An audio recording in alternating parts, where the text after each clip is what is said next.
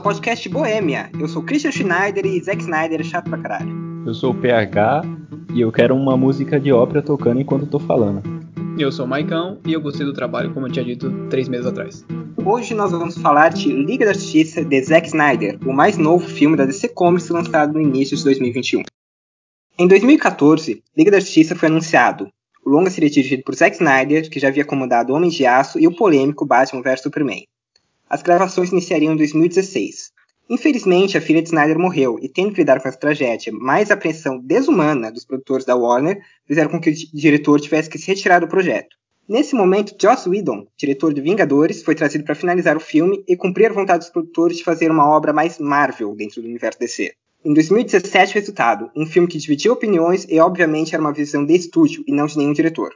Sendo assim, os fãs de Zack Snyder fizeram pressão online para que o diretor pudesse lançar sua visão de justiça, um filme de 4 horas com muita câmera lenta. E agora vamos iniciar nosso debate.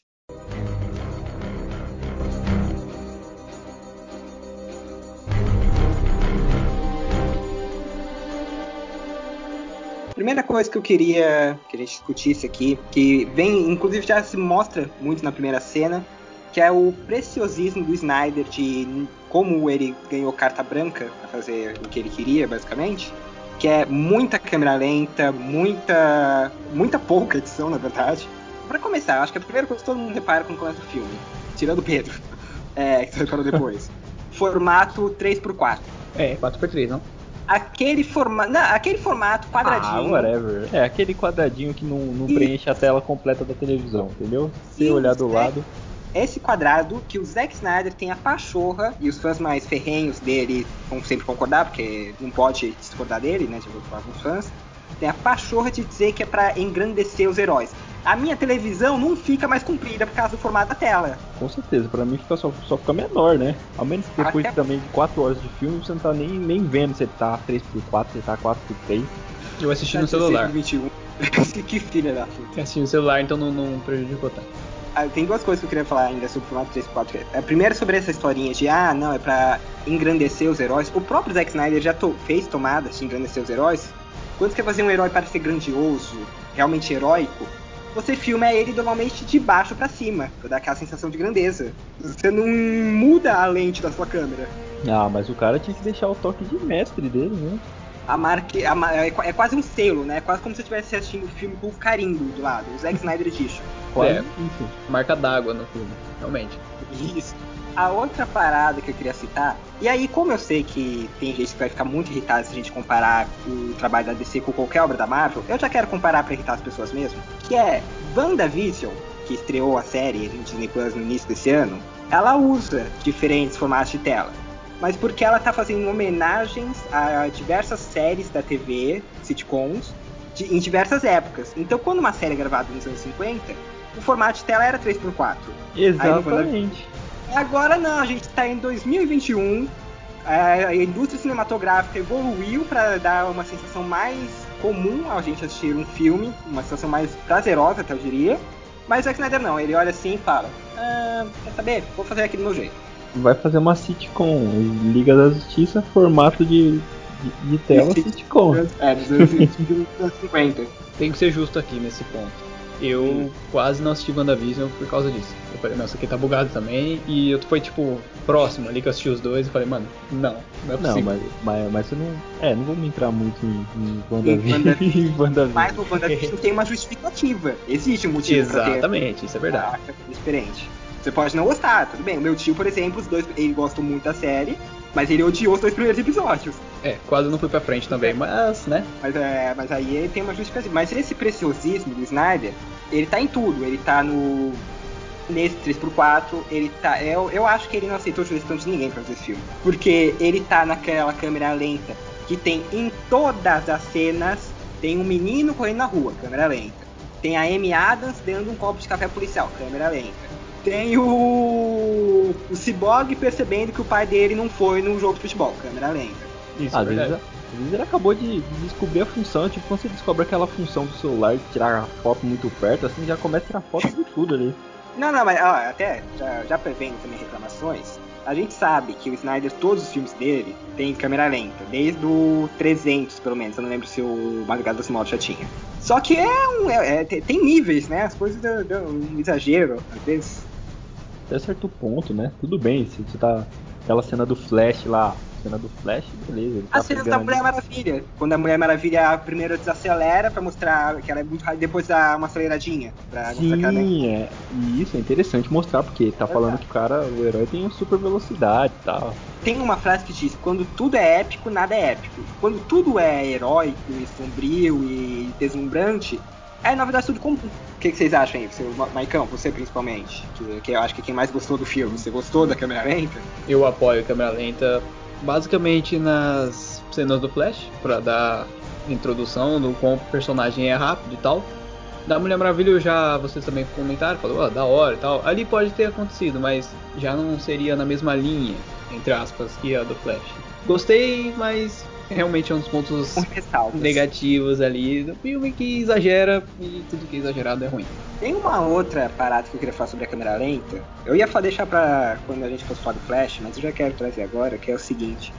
Depois que a Fox fez o Mercúrio, aquela cena maravilhosa do Mercúrio correndo em câmera lenta, todo super-herói que corre em câmera lenta vai ter essa, vai ser essa cópia mesmo? É, vai ser do mesmo jeito, o ângulo, né? Porque até o ângulo lembra.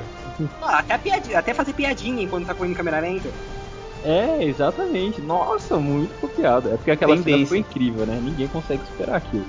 Exato, então, a Fox fez o melhor Mercúrio do. melhor velocista, não vou nem falar Mercúrio, mas é melhor velocista do cinema e fudeu a DC. Tem um filme do Flash aí, hein? Cuidado, a câmera lenta tá aí. Vamos falar disso depois, vamos falar desse filme.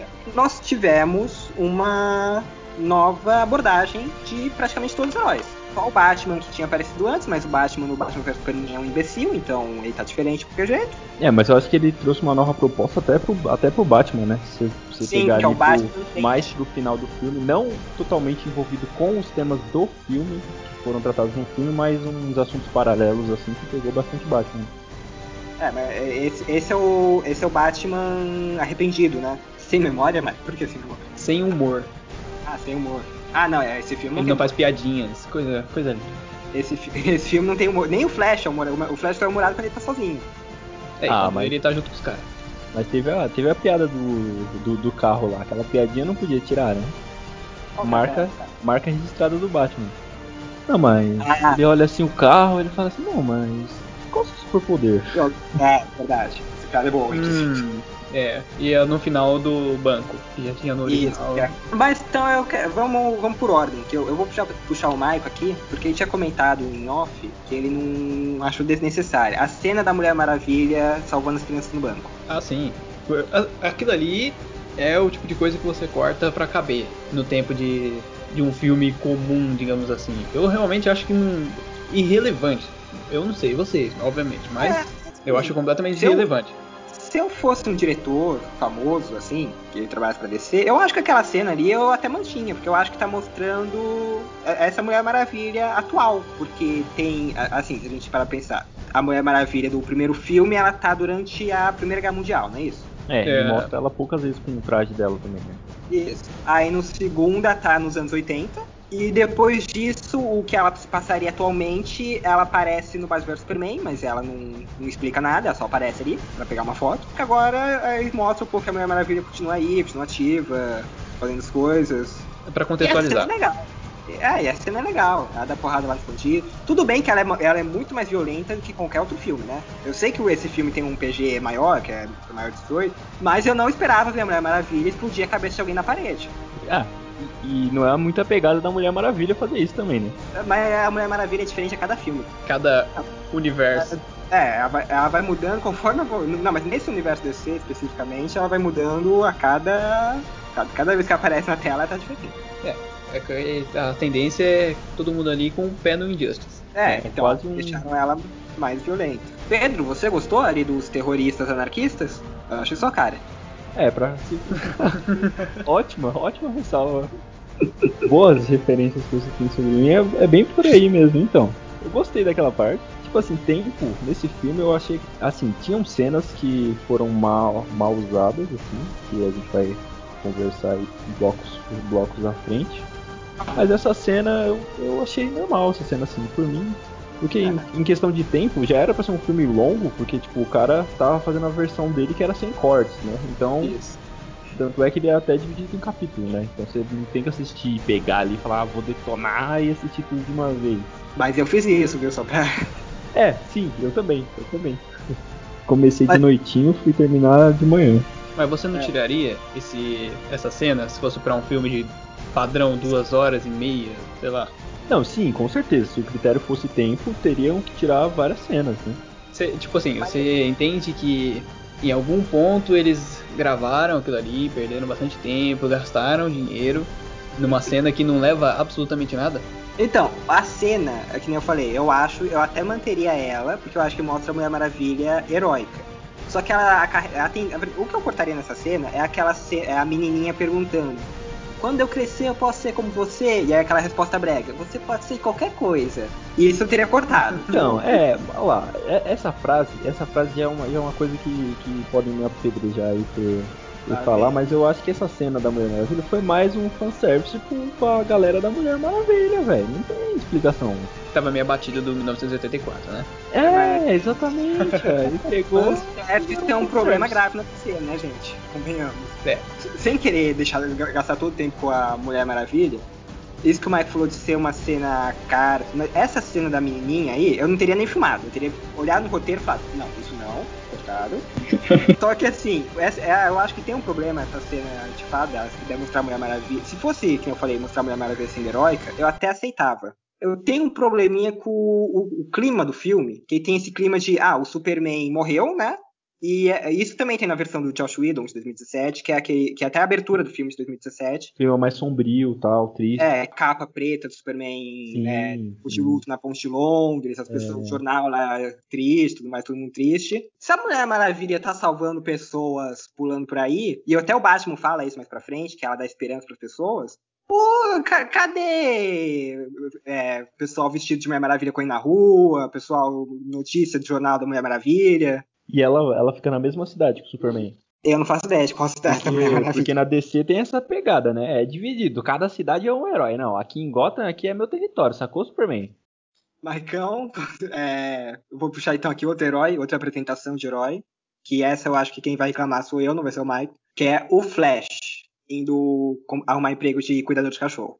O Flash, hum, olha, é uma boa, cara. O Flash, assim, quem tá mais ligado na história dos quadrinhos sabe que sempre tem essa pegada de o pai dele tá na cadeia e ele precisa arrumar um emprego e, assim, padrão sempre foi assim, acho que é a original do Flash. Ali eu gosto, hum, assim, podia ser mais rápido, só isso. Eu também aceleraria ali, cortaria algumas cenas do Flash podia ser mais rápido, que irônico. isso, exatamente. é porque tem muita câmera lenta, né? Mas enfim. Enfim. Enfim. Ele salvando a menina, por exemplo, sei lá, desnecessário. Mas é um. Eu acho que é um gancho pro filme dele. Isso aí talvez eu até entenda. Mas, de restante ali. Mostra um pouco do poder dele e é só que, tipo assim, não precisa conversar com a veinha, não precisa fazer nada. Só tá viu ali, passou, salvou a menina e meteu, meteu o pé e acabou. Assim, seria, pra mim seria ideal assim. A, a real é que quem gostou dessa cena foi quem gostou da cena do Mercúrio. Essa cena foi uma cena ali pra falar assim, não, a gente também tem o nosso, entendeu? Tipo, Eu até aceito isso, mas eu quero, eu quero fazer aqui um comentário. Que tipo de ser humano guarda uma salsicha de hot dog cozida no bolso? É. Isso, ótimo gente? detalhe. Detalhes, detalhes. Porra, é a, a piadinha que, esse- que o Zack Snyder teve ideia pra fazer com o Flash é isso? Sério? É, uma delas, né? Porque o bicho só faz piada nesse filme, é desgrama. Mas, o, Mike, você falou aí dos quadrinhos, tem um lance que é- eu não sei como. Como eu não tenho redes sociais, praticamente, né? Eu não sei como foi a recepção desse Flash, ou do de 2017 também, entre os fãs. Porque ele é uma mistura, né? Do Barry Allen com o, West, o Wally West. Porque tem o pai tá na cadeia, mas ele também é o cara que vai. é, que vai trabalhar no escritório criminal, mas ele não é o mesmo Flash de sempre. Porque o, o Wally West, que é o Ruivinho, pra quem assistiu a, a animação da Liga da Justiça, Ficou primeiro, ele é né? um- Isso. Depois o Wally ficou, ficou moreno, sei lá. Então, não a- tem, tem- não, então tem aquele Flash, o Wally West, que trabalha no laboratório criminal de Star City, sei lá onde, como é o nome da cidade. E tem o Barry Allen, que é daquela série merda do Flash da CW. Nossa, aquela série nem me fale, né? Ah, vai, a primeira temporada é boa. É, exatamente, E merecia. Não fim, vamos, acabou. Merecia primeira temporada, fim. Não vamos discutir CW aqui, senão a gente vai passar o resto da noite. É, mas assim, esse Flash é uma mistura de vários. E assim, eu não me importo. Sinceramente, o Mike vai. Eu sei que o Mike vai citar os quadrinhos várias vezes e animações, porque ele gosta bastante. Mas eu acho que tem que adaptar mesmo, é outra mídia, tem que mudar. Mas é, eu, eu, eu não compro. Eu não compro o Ezra Miller em nenhum papel que ele fez até o momento. Nem no Animais Fantásticos, nem aqui no Liga da Justiça. Eu acho que ele tem um papel de. Eu não sei, cara. Ele não tem muito destaque nesse filme, né? Mostra ele algumas vezes ali, não falar com o pai dele e tal. No final, na batalha final, ele fica rodando, velho. Tá todo mundo A ali na vai- maior a briga gente- insana. A Mano, gente vai falar sobre isso. E a gente. Ó, só uma coisa. Não, eu vou deixar pra falar no matéria final, senão eu vou pular a pauta inteira aqui. Mas vamos pro próximo. O pró- Vamos falar do Cyborg. Vamos falar de coisa boa, vamos falar do Cyborg. opa, um dos acertos aí, né? Cyborg, melhor coisa desse filme. Cyborg agora tem uma história completa. O filme é quase uma história de origem do Cyborg, apesar de não Uhum. ser o filme do Cyborg. Com certeza. Eu tenho problemas com o pai do Cyborg. O Cyborg também tem problemas com o pai dele, né? Então não tem problema. Tá então tudo tu- é, tá, tá tudo em família, então. Mas eu achei meio maneiro. Eu, assim, já citando quadrinhos, eu falei como é que ia citar, mas eu vou citar aqui. Eu prefiro o ciborgue dos Jovens Titãs. Aquele ciborgue meio azulado, que foi. que são peças robóticas mesmo. Mas eu gosto desse ciborgue aí do Ray Fisher. Eu acho ele sombrio, achei ele tá lá tem- aprendendo as coisas. E dá pra entender, inclusive, porque o Ray Fisher ficou. Eu acho que eu tô falando o nome dele certo. Se eu estiver falando errado, me perdoa. Porque ele ficou tão puto na versão de Josh Whedon, né? Porque ele foi praticamente limado. Ele não faz quase nada naquele filme. Ele é cortado e abre e mexe as caixas, Isso. basicamente. E atira no Não. Superman. E isso, Isso. porque ele tem um puta de um papel, né, nesse filme aqui. Nesse do Snyder Cut, ele faz todo o rolê das caixas, mostra muito a história dele. Mas acho que ele erra não- também nessas caixas aí, hein? Não sei vocês. Eu acho que podia. Assim, mostra, mas é um bagulho bem superficial. Não sei, não sei. Mas, aí assim, pode ser opinião tem minha.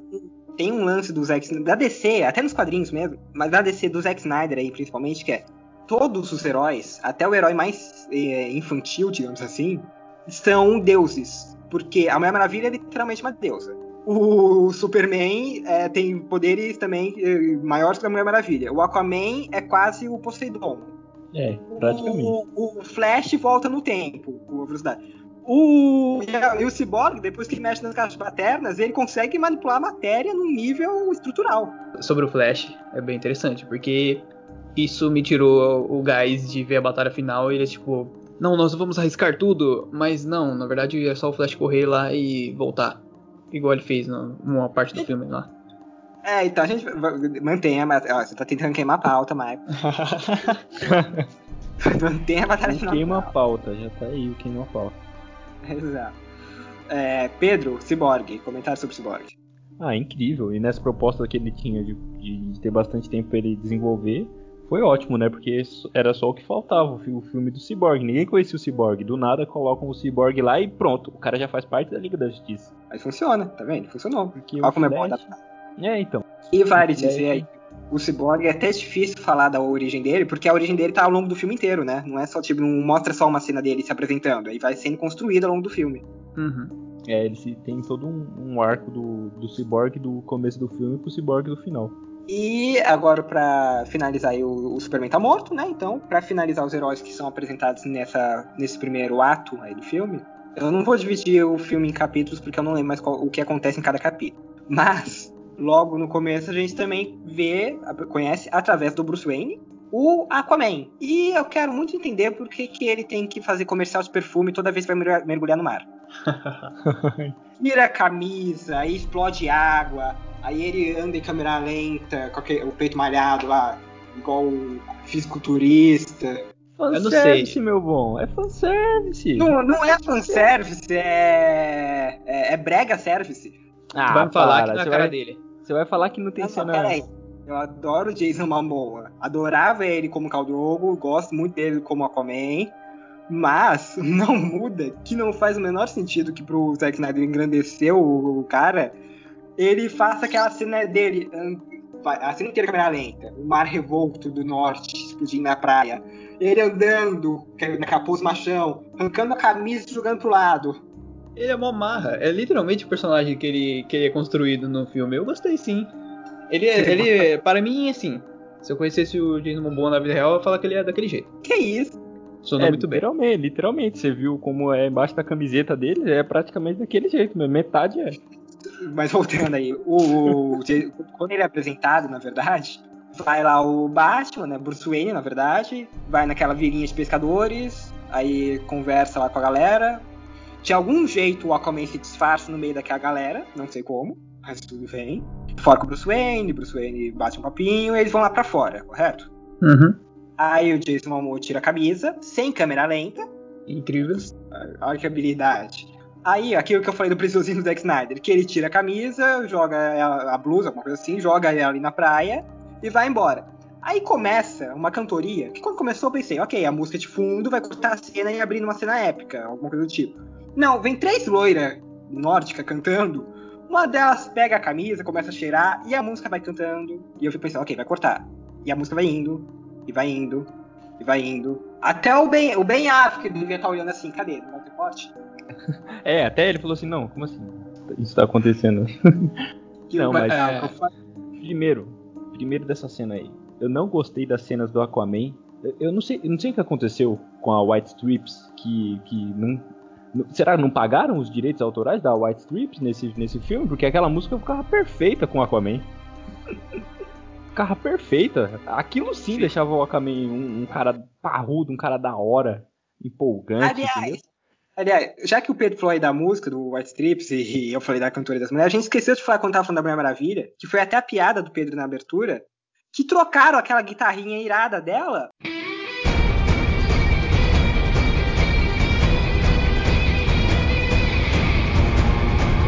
Exatamente.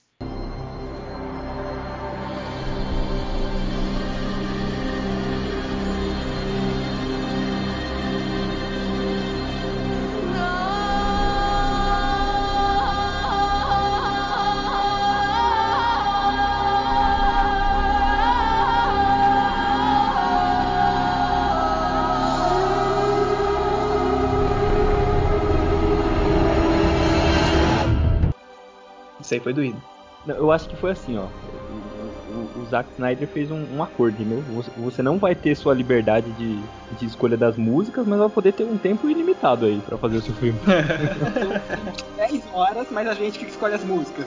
É, ele conseguia, ele conseguia encaixar as músicas tão bem, não, não chega a ser um, um esquadrão suicida ou musical, ma- mas, assim, ele, ele consegue encaixar as músicas no tempo certo, sabe?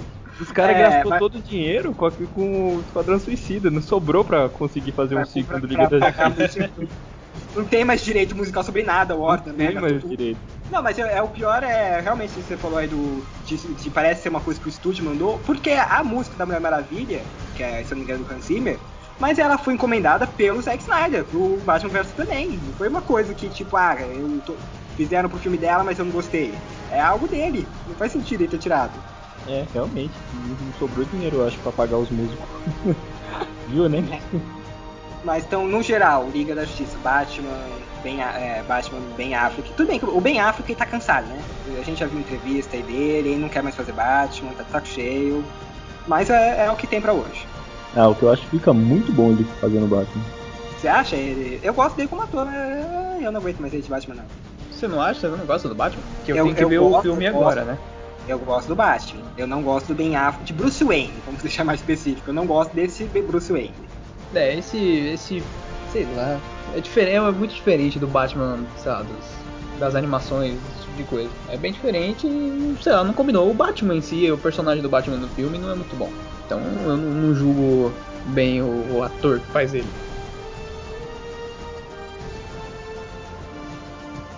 O Louco da Steppe. Novo visual, nova história, nova participação, inclusive, mais violência. Mesmo Acharam- vilão ruim. Você não gostou do Você achou ele muito tão ruim quanto antes, mas Ou mesmo assim, melhor que antes, mas ainda muito ruim? Melhor que antes, mas ruim. Pra um filme do tamanho que deveria ser Liga da Justiça. Pedrão? Ah, eu tenho. Eu tenho lá minha, meus prós e contras. Tipo, ele ficou muito em questão dele, do personagem em si, do Lobo da Visual, Steppe. visualmente dele? Visualmente ficou muito bom. Eu Mas ainda a função dele no filme não curti, que já é uma pegada que a gente Ele é secundário. Tem que, tem que falar mais pro final. Exatamente. Ele é Como secundário. assim? secundário. Mostra os outros caras ali e ele é secundariaço. Ele é, ele é só um, um pau mandado lá no filme, entendeu? Ele é tipo, ele é tipo, mano, quer saber quem ele é? Ele é tipo, como assim, não tem, não tem como comparar com o filme da Marvel, porque não tem nenhum personagem tão inútil assim na Marvel. Tem, sabe? é? Sabe quando, sabe quando você tem um filme da Marvel que tem um vilão, aí o vilão tem um capanga principal? É, sa- sabe o que o Lobo da Steppe é? Ele é tipo a Nebulosa, sabe a Nebulosa do Guardiões da Galáxia? No primeiro Guardiões, né? No primeiro, no primeiro Guardiões. É, no- é tipo aquilo, cara. É- É um personagem visualmente maneiro, tem ali uma motivação, mas ele não, não- não é o vilão, né? O vilão não É, ele, ele tem ali uma tramazinha, tipo no caso da Nebulosa também, tem uma mini trama e tal, mas E o filme mostra isso, né? Ele faz questão de mostrar pra gente que o vilão não é ele, ele é um mensageirinho e a gente tá só caminhando pro vilão que não vai acontecer. Coisa triste. É que assim, é, pode ser sempre isso, né? Assim, se fosse, digamos, se fosse a vida real, vamos fingir aqui com super-heróis, e viesse um alienígena falando que ia conquistar a Terra, independente dos motivos, ia estar todo mundo cagado falando que é o vilão. Mas como a gente sabe que esse é o primeiro filme de uma trilogia do Zack Snyder, a gente não só sabe como ele, que ele não é o vilão, que como ele, quando ele morre no final, que ele vai falar pra frente, a gente sabe que ele vai nem aparecer de novo. Porque, por exemplo, a Demulosa, já que Pedro citou a Guardião da Galáxia, ela tem, vai sendo desenvolvida ao longo dos filmes até ela ser essencial no Vingador Fechado. sim, sim, com certeza. Ou, dando outro exemplo grande, o Loki, que na verdade é, tava, tinha sido também enviado pelo Thanos, assim como o Step enviado. É, eu mas quase o Loki, falei. tá, o Loki tá vivo até hoje, vai fazer uma série aí, tô animadaço pra ver. Eu quase citei o Loki na, na hora, mas eu falei, não, o Loki tem um papel muito mais da hora ainda do que ele, do que o Lobo da Steppe. Porque foi, é, não foi um, de um filme só, né? O Lobo da Step é tipo o Ultron. Ele aparece ali, causa um problema e pronto. É, mas o Ultron ainda é o principalzão ali da parada, né? É, o Ultron mostra Pelo- poder, né, cara? Ele mostra relevância. Ele não tá ali secundário. Ele O mostra, Ultron- mano, o jogo, o filme Exatamente, mostra tipo gente, assim, ó, se ele morresse, se ele morresse, mas ele tivesse uma pegada tipo Ultron, assim, eu sou mauzão, entendeu? Porque o Ultron era essa pegada. Não chega arregaço, é isso? O Ultron É. era tenebroso. Você O botava, Ultron tipo assim, e o Ultron, ele tinha aquela parada de fugir pela internet, então você não sabia, você não, não passava na cabeça como que ia matar aquela desgraça. Porque se o cara tá na internet, tá, tá infinito ali, né? Agora Aí o roteiro ajudou. Steppe, ah, tô aqui montando meu quebra-cabeça, beleza? Tá todo mundo me vendo porque eu fiz um- uma Chernobyl aqui. Né, e o, pro chefe gostar de mim de novo, porque eu, eu fiz merda antes e o chefe não gosta mais de mim. É, eu queria entender, eu, assim, a parte lá de da base secreta Chernobyl do, do Steppe, eu acho legal até ele, a ideia dele de, ah, eu vou fazer aqui uma base primeiro pra não ter que enfrentar os exércitos humanos, mesmo que sejam fracos, pra não ficar sendo incomodado. Então vou aqui pra uma região afastada. Só que eu não sei se o Zack Snyder sabe que em 2020, 2021, seja lá quanto espaço aquele filme, existe uma coisa chamada satélite, que se o Cyborg achou, usando satélite da Wayne Corps, a base do Steppe, o, o exército americano, russo, chinês, seja lá quem for naquela área, ia descobrir também. E ninguém foi lá, né? Olha só que interessante. Ninguém Não, foi nem saber o que aconteceu.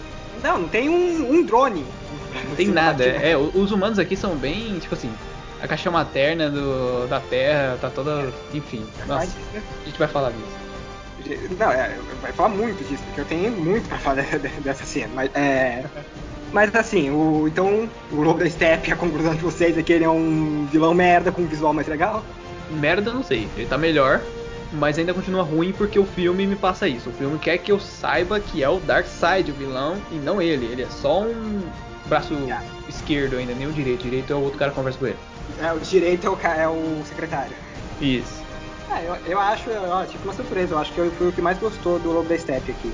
Ele tá um pouco mais construído, porque, tipo, antes não fazia nem sentido ele chegar e bater na galera e juntar as caixas. Mas não tem, tipo, justifica uma ainda, motivação entendeu? simples, né? A motivação dele era mais simples, era, ah, eu vou conquistar tudo por aqui e é isso aí, eu sou o conquistador e eu conquisto. É, então, ele em si ficou muito bom. Tipo assim, aquela armadura dele, aquela armadura dele ficou muito melhor. Que eu Não tinha o achado cara- no trailer, mas no filme eu achei maneira. Então, ficou muito bom aquilo.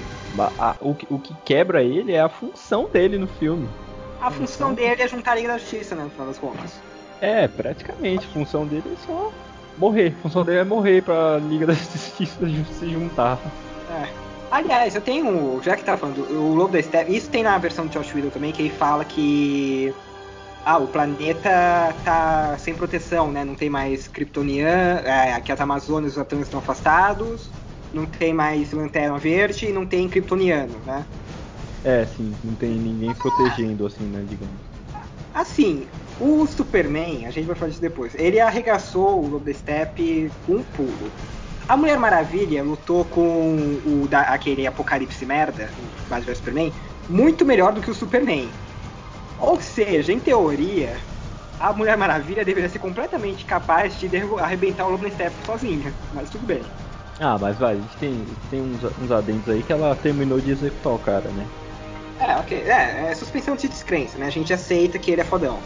Sim, mas desde o primeiro filme, o, o Superman foi, foi o foco, assim, de nossa, esse aqui é o maioral, esse aqui é o melhorzão. Então, eu, eu, eu acho que o Steppe, na verdade, eu acho que o maior problema dele é isso. O, ele é o vilão que vai fazer a Liga se juntar e vai fazer eles precisarem ressuscitar o Superman para derrotar o vilão. Só que aí não me passa que ele, eles precisam do. Assim, o Superman resolve mais rápido, mas eles não me passam que a Liga precisa do Superman para derrotar esse vilão. Exatamente. Tanto que o Superman tem 30 segundos de tela na luta final e valeu, o resto é com eles.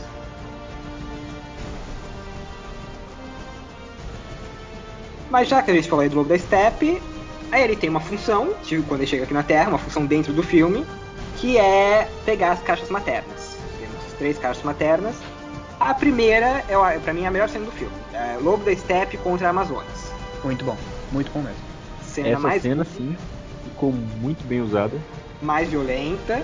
As Amazonas são fodas pra caralho. Eu quero um filme das Amazonas, eu não quero um filme da Mulher Maravilha. e a cena ficou mais longa, né, também. Não, e ele corta a cabeça de Amazônia, esmaga a Amazônia, ficou maneiríssimo. Ele foi muito bom. Aquela cena ali foi o acerto do filme. Realmente, acho que talvez seja a melhor do filme mesmo. Tem razão. Mas, em compensação, a outra caixa materna que tá com os Atlantes, tudo bem que eles falam que o rei de Atlântico tá cagando pra eles. É, ah, uma desculpinha esfarrapada. Não, mas não, não tem como. O cara só chegou lá assim e falou: cheguei aqui, peguei, tchau, tchau. Valeu, falou. E o Foi Rei embora. de Atlantis, que a gente sabe quem é por causa do filme do Aquaman, sabe que ele é mó sei lá, então, mó tem... cabeça oca e tal, e mesmo assim ele ignorou. Mas tem uma parada aí. Pelo que eu ouvi dizer, eu não sei porque eu não vi o filme do Aquaman, mas pelo que eu ouvi dizer, o filme do Aquaman, ele leva em consideração, e até a, a própria, os, os produtores da Warner falaram isso, que a versão oficial é a do Josh Whedon, não é a do Zack Snyder, nesse universo DC. Porque pelo que eu fiquei sabendo, tem muita coisa que aparece ali do Aquaman nesse filme que não faz sentido com o filme do Aquaman. Aí eu não sei porque vocês que viram o filme eu não vi, mas de cabeça eu não me lembro de nada disso não, na real. Mas eu sei que pelo vilão que é no filme do Aquaman, é porque eles não precisam bater um. Tipo assim, não precisam realmente estar. Tá, como dizer? Congruentes assim, porque, né? Esse aí é um extra, não um filme. Então eu não posso reclamar, não. Vou, vou tirar a minha pauta. Ok. Mas eu tenho uma reclamação da. A, a, é Mira, o nome daquela ruiva? Isso. Isso. A Mira, o poder dela de manipular a água, de derrubar o cara e depois de tentar extrair o sangue dele, aquilo tudo eu achei irado. Mas por que que, novamente, eu não vi o filme do Aquaman, por que caralhos os Atlantes têm que fazer uma bolha de ar para falar? Ué, como que qual vai ser a justificativa física de, de sair a água, de, de sair a, a, voz embaixo da água? Não, mas justificativa física ali esquece, né? Aí fudeu. Então, mas mas eles têm guerras, eles têm uma língua que eles falam debaixo da água. É, eles poderiam. É eles podiam colocar que ele se comunica tipo os golfinhos, né? Eles comunicam, né? Só fazendo igual o golfinho. Tem, uma apreciando ainda. Ela fala isso pro guarda, se não me engano, não é? É, tá, tá ela e um guarda ali na, tipo, na entrada do que é aquela caixa materna e ela fala, tipo, numa língua debaixo da água, que a gente não entende.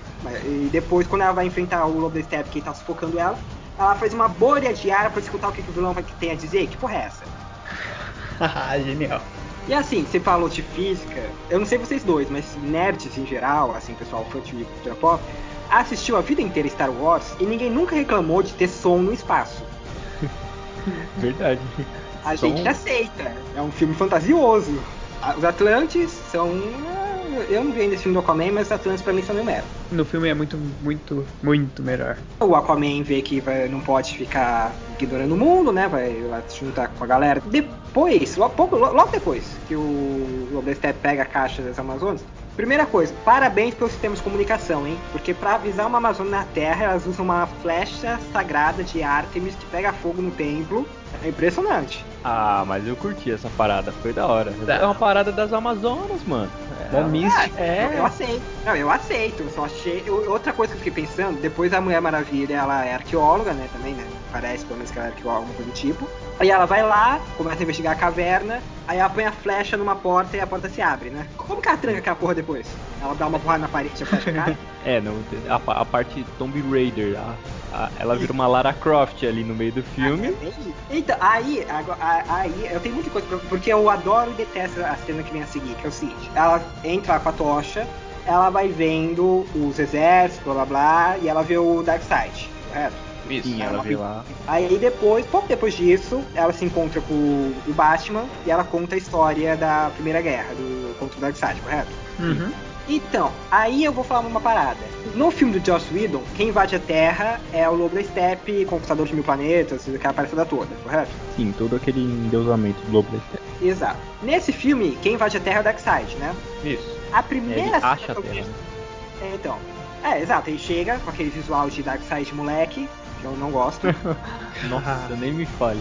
Mas é, ele chega, é, dá aquelas paradas na Terra. Só que assim, a primeira cena do Darkseid lutando, de fato, é ele levando porrada. Quando a primeira cena do filme que o Darkseid aparece no universo cinematográfico DC é ele levando porrada, eu automaticamente falei, ok, o Darkseid não é uma ameaça. É, já foi expulso uma vez, né? Exato, foi e fácil, foi expulso facilmente. Não, mas por quem que ele foi expulso? Moleque, ali. Três deuses que, que, olha só, tinha três deuses naquela batalha.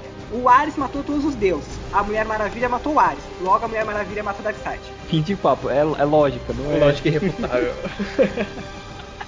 É muito escroto que o golpe final no Darkseid seja o Ares com o machado imitando a cena do Thor no Vingadores. Olha aí, farpas. E já que eu já que já, já tô fazendo polêmica mesmo comparando com a Marvel, primeira cena que o Thanos aparece, que ele aparece pra valer lutando, é ele dando é o Thor derrotado, o Rhino derrotado e ele dando porrada no Hulk. Você olha pra aquele cara roxo e você fala, fudeu, fudeu tudo. Ele É. tem a pegada de vilão, que, que era pra ser a proposta do Darkseid, né? Porque na, na, na DC é, o Thanos deles é o Darkseid. Exato. Inclusive o Thanos é baseado no Darkseid nos quadrinhos, foi inspirado nele. Literalmente. Aí Exato. chega a hora de mostrar o bonitão. É, ele levando porrada. Tomando porrada. Ó, mas aí, eu vou, Ah, vou de novo. Eu adoro essa cena da luta. Eu queria um filme dessa, dessa época, do- da, da união dos povos pra lutar contra o Darkseid invadindo. Mas a, o Darkseid de si eu achei muito escroto ali. A aparição. Eu preferia que fosse o Lobo da Steppe. É que, assim, não, não me transpareceu. Tipo assim, tem umas naves com uns parademônios. Só que era uma galera muito, muito barra pesada ali, tá ligado? O Zeus tava ali tacando raio na rapaziada, tá ligado? Tinha um lanterna verde incompetente, Um, um lanterna verde aleatório ali que tava perdido. muito incompetente. E muito perdido ali. É, mas, é, dá a aquela galera. Tinham mais, né? Tinham mais lanternas verdes lá. Isso, é a ideia. Mas aquilo ali me passa a sensação, tipo assim, precisou de toda aquela galera pra bater no Darkseid. E aí você vê, o- vê quem tá ali. É os caras muito, muito brabo. Os deuses do Olimpo, cara. Eu nem sei se como que eles estão nessa cronologia. eu não- enfim, só sei que o Ares, né, Mulher Maravilha, entre aspas, derrota ele, sei lá. Mas, assim, né? Não dá pra comparar a Liga da Justiça com aquela tropa toda. Exatamente. Você, vê aquela tropa toda, você fala assim, não, ferrou. A Liga da Justiça Não tem já chance. é, não tem chance. Aí Não, pega lá. Eu não tive essa impressão. Eu tive a impressão que o Darkseid era um, era um merda, pelo menos naquela época. E que ele levou uma so... Porque assim, ele tudo bem, ele mata o Lanterna Verde. Só que o Lanterna Verde, de longe, é o pior dos guerreiros naquela batalha. Ele só dá, ele só dá tiro pra frente. O anel dele virou uma pistola. Mas assim, se eu tivesse visto, por exemplo, o Darkseid dava uma porrada no Ares, mas aí levava o raio do, do Zeus. Se tivesse uma luta entre ele e os deuses, eu falava, porra, o Darkseid, ó, é um cara difícil. Deuses tiveram que se unir a todos os povos pra lutar. Mas não, eu, eu, eu levo um raio dos Zeus, levo uma flecha, levo um machado, perdeu, levo pra casa e beijos. É, tipo, volta com o rabo entre as pernas e, e, e pronto.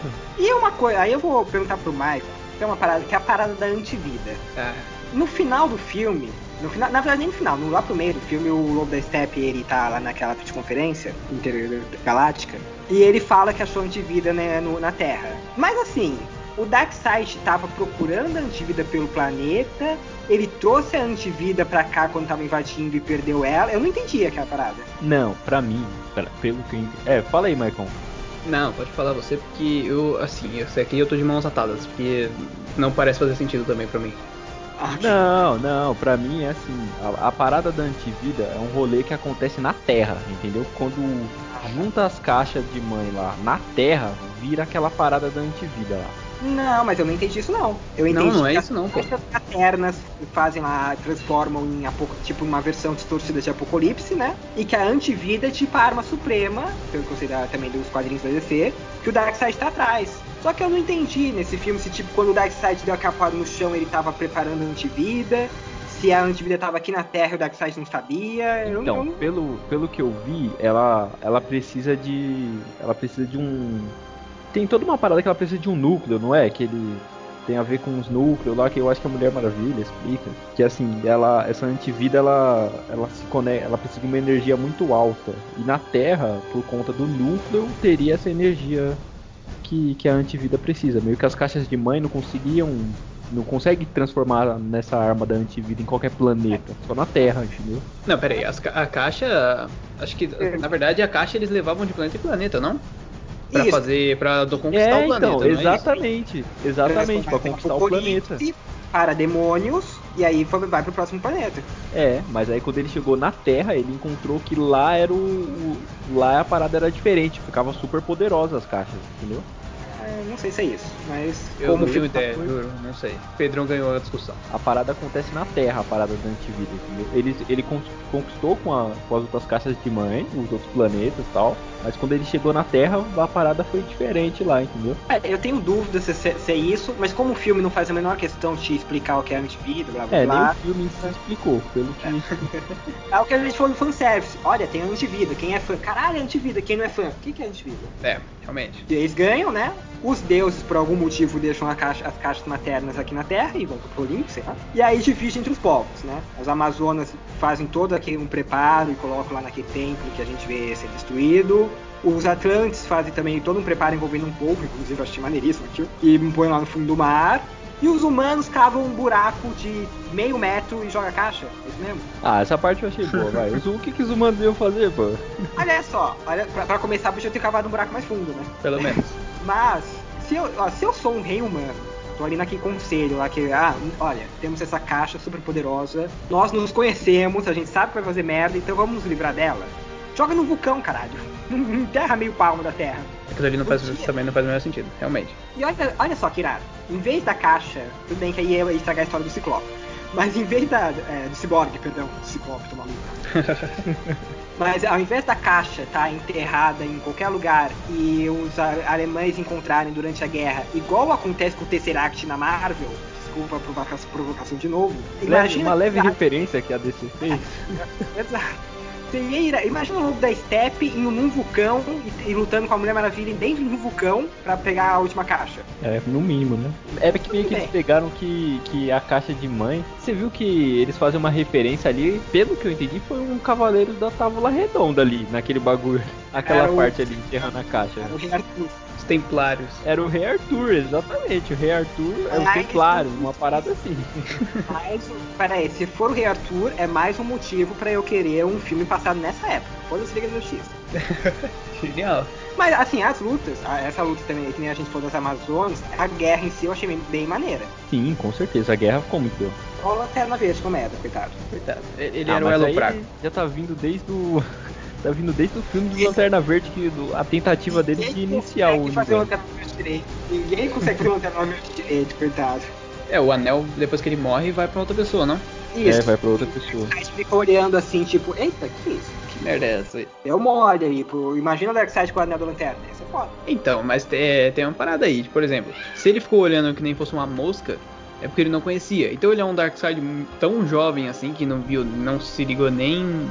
Não, Não sabe conseguiu nem. brigar, tá ligado? Com os caras que enche o saco dele o tempo todo. É, Então, mas ele é um Darkseid tão jovem assim que achou, ficou surpreso com aquilo e que não tinha aparências Darkseid ainda e tudo mais, mas já tinha conquistado uma porrada de planeta e transformado em Apocalipse. É, o bicho, não, o bicho não é fraco não, viado. Isso aqui, esse, esse aí é tenebroso.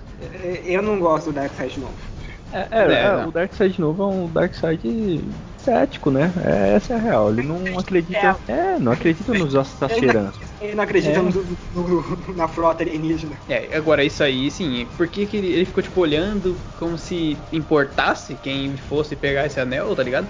Se ele já capotou várias vezes a tropa do Lanterna Verde, todos os carinhos, bagulho. Mano, então ele é realmente muito jovem. Então, ele ficou olhando tipo, ah, isso vai pra alguém, ele ficou olhando tipo, que porra é essa? Que isso é, É, tudo. mas tipo assim, quando ele matou o Lanterna Verde, ele poderia pegar o anel pra ele, né? Na teoria. Só que aí ele não pegou. Ele tem enfiado no bolso, né? Aquela merda. Eu, eu não sei muito sobre os Lanterna Verde, tá? Então, assim, eu sei que o Anel procura alguém que é, sei lá, que vale a pena, digamos assim. E é Ele isso. vai atrás de alguém digno. É Sim. tipo o martelo do Thor. O martelo do Thor. Ok. Meu Deus. Muita treta com os caras da, da DC. Depois, né? eu, Tá. tô, eu, tô, eu tô pedindo.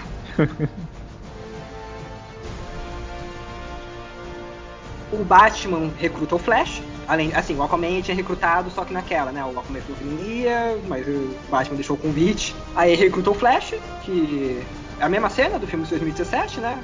O Flash mora numa garagem muito estranha. Aliás, é, Maico, você, Oi. você que é um cara que gosta do Flash, como o, o Barry Allen desse filme, ele tá arrumando emprego de passear com o cachorro pra pagar a conta do advogado do pai, correto? É, algo assim. Como caralho se ele arrumou aquele uniforme com o material da NASA pra aguentar a super velocidade? Ah, bom, né, o Flash, ele é muito brabo. Tipo, ele é muito inteligente. Ele mesmo produz o uniforme dele. Agora, como no filme, ele sendo aquele Flash, eu não tenho ideia. Não tenho ideia. Aquele Flash ali, com certeza, ele tá. né, Ele tá alguns degraus ali pra chegar no Flash padrão. É, é, porque se Não, for, mas se for pelo. Se for pelo flash da CW, Não, Então. a gente não discute CW, gente, pelo amor de Deus. então, porque o, o que eu imaginei foi o que eu tenho de base da CW. Eu falei, ah, mano, esse, esse, esse uniforme aí ele pegou no laboratório de Stars lá, velho. Porque no Será Flash da CW, o Flash reverso faz o- a roupa do Flash, basicamente. Praticamente Pode isso. Acontecido. falou, ó, você que vai usar essa roupa aqui com esse material, o Flash reverso que dá a roupa pro Flash. No, no Será Flash que da o Flash- CW. Será que o Flash do filme roubou o material da NASA e fez a própria roupa? É, pode ser também, é uma boa teoria. Ok. A gente Não, pode ver no filme dele agora. E aí? Pode ser que no, lá na frente ele já, tipo assim, explique mais ou menos o que aconteceu ali. Ele conheceu o Cisco antes, já conhece o Cisco. Eu não sei se nem se o Cisco existe em algum que Cisco- É, eu acho que não vai ter Cisco em filme nenhum. Eu acho que a CW é, um- é mais caótica que os filmes. Ele depende muito, né, do, do Cisco e da rapaziada ali. Mais importante que isso, eu acho que a gente não deve falar de Flash na série. Tô tentando manter essa campanha, não falar de CW, tá difícil. É, vai. É que a primeira temporada marcou todo mundo. Aí, enquanto isso, a Mulher Maravilha vai recrutar o Cyborg, né? Isso, mó marra. Exato. Ah, só que também o Cyborg tá naquela de, ah, eu também não vou, tá tipo o Aquaman, né? Eu, eu sou um monstro. E aí tem o lance do sequestro. Tá o pai do Cyborg saindo do laboratório, vai no parademônio e sequestra o primeiro faxineiro, depois vai em casa e sequestra o pai dele, né? Correto? Isso. Tem uma cena na delegacia de Gotham com o. Como que é o nome do. Caraca, esqueci o nome do comissário. O Gordon. O comissário Gordon. Hum. Que ele fala: Ah, tem pessoas sendo sequestradas. Sei lá quem tá fazendo um retrato falado. E aí volta no retrato falado que eu queria entender como que uma pessoa olha pra um parademônio e desenha o Batman. Eu achei um, outro alívio cômico muito bom. Eu fiquei olhando pra aquilo e perguntei: A testemunha era uma criança? É isso mesmo, gente? É isso. Não dá, é, realmente. Não dá pra defender, não. Não, é, assim, não estraga o filme, né? mas eu achei assim uma parada muito ridícula. Tipo, ah, a gente quer plantar uma desconfiança sobre o Batman, que nesse livro não serve, nesse filme não serve pra nada, porque Absolutamente o nada. Batman né, talvez no futuro serviria, não sei, mas nesse não serve pra nada. E assim, é o jeito de se fazer a desconfiança é ridícula, porque você vende um Batman do Batman vs Superman, que o Batman era o cara que marcava criminoso e tava fugindo, vivendo meio que na clandestinidade total. Aí agora tá um Batman mais heróico, que o comissário Gordon confia, usa o Bat-sinal, só que aí o Zack Snyder resolve, não, não, vamos pôr aqui, ó. A pessoa olhou para demônio e viu aqui um morcego, que eu não, eu não consigo. Mas, uh, ok. Ah, ele tinha que seguir a linha, né? Tinha que seguir a linha do primeiro filme. É, a linha do primeiro filme que é todo mundo um idiota, né? Assim, ah, não, o Batman é do mal ainda. Mas, depois disso, com o pai do Cyborg sequestrado, apesar dessa cena ridícula, você tem a união aí, pelo menos de quatro heróis já, né? Flash, Cyborg, Mulher Maravilha e Batman, indo naquele lugar lá embaixo do Porto de Gotham, com aquele tanque estranhíssimo do Batman, que parece uma pulga. Que irado! Específico, específico. Eu achei ele, eu acho, eu acho os veículos do Batman irado, mas que ele parece uma pulga, ele parece. Ah, mas é maneirinho, vai. Batmóvel tudo bem, Batmóvel não tem como errar. E aí eles vão lá resgatar tanto o pai do Cyborg quanto o resto da galera que foi sequestrada. Eles tinham, inclusive, antes eles falam com o... Tem uma outra piadinha, né? Eles falam com o Gordon, aí todo mundo desaparece, fica só o Flash, tipo, eita, que desagradável, que, que deselegante. O pessoal foi todo embora e o mais rápido tava lá ainda. Então, aí, essa é uma cena que é bem, assim, bem diferente da de 2017. Que é o Flash. Não, aliás, a galera toda fazendo o resgate dos reféns. Isso. No filme de 2017, eu não estou dizendo que é melhor ou que é pior, mas tem aquele lance que o Flash ele não sabe o que ele vai fazer e o Batman dá aquela de professor, né? Ó, salva uma pessoa, depois disso você vai saber o que fazer. Vocês gostavam dessa cena, inclusive, no 2017, ou vocês achavam ela boba? Achei ela uma merda. Mano, o Ela passa Flash. muito percebido, né? Exatamente. O Flash tem um monte de coisa que ele pode fazer. Ok, ele não sabe fazer, beleza, mas literalmente só correr e encostar na, na espada lá que a Mulher Maravilha tava perdendo. Ele assistiu a batalha, entendeu? Ele encostou na, na, na- acho que na espada e volta para voltar na mão dela. Ele tropeça e se machuca. Acabou a cena do Flash, né? Naquela, em 2017. Foi triste. Então, mas eu ia. Assim, a cena de. Eu tenho um lance que a, essa Liga da Justiça ela é menos harmonizada, né? Porque vai todo mundo lá, ó, vamos fazer um plano. Aí o Cyborg já entra num tiro, né? É. Eu não tô reclamando. Eu acho, eu acho que faz E sentido. o, e o Aquaman no final também é. Assim, é triste, é triste. Tem então lá o Cyborg, aí começa a porradaria, a Mulher Maravilha vai pra cima do Lobo da Steppe. Dá pra ver uma rixa entre eles, o que é legal. Sim, porque até porque o Lobo da Steppe ficou falando que matou as irmãs dela, que matou a mãe Isso. dela, que é mentira, mas ele fala. É, não botar lenha. Exato. E tem o, o lance que o Flash, tudo bem, ele agora ele faz mais coisa, mas tem o até os reféns saírem, ele fica fazendo crossfit com a galera, né? Ele corre um pouquinho pra frente e fala: "Vamos lá, galera, fugindo, por aqui". É, pode crer. Mas ainda é melhor do que 2017. Ele tá ajudando ainda, pelo menos, tá caindo. Ele só não se machucou e acabou. ele se machuca- Depois ele se machuca, André. Mas assim, não, no, ge- no geral, eu acho essa cena. O filme, inclusive, ele é muito melhor que o 2017. É um bom filme. O 2017 era mediano, quero deixar isso claro já. Mas eu acho que tem esse negocinho de o Zack Snyder. Ah, eu preciso tirar que o Flash não pode participar dessa batalha inteira, porque qualquer coisa. Então ele vai guiar os reféns lá pra fora.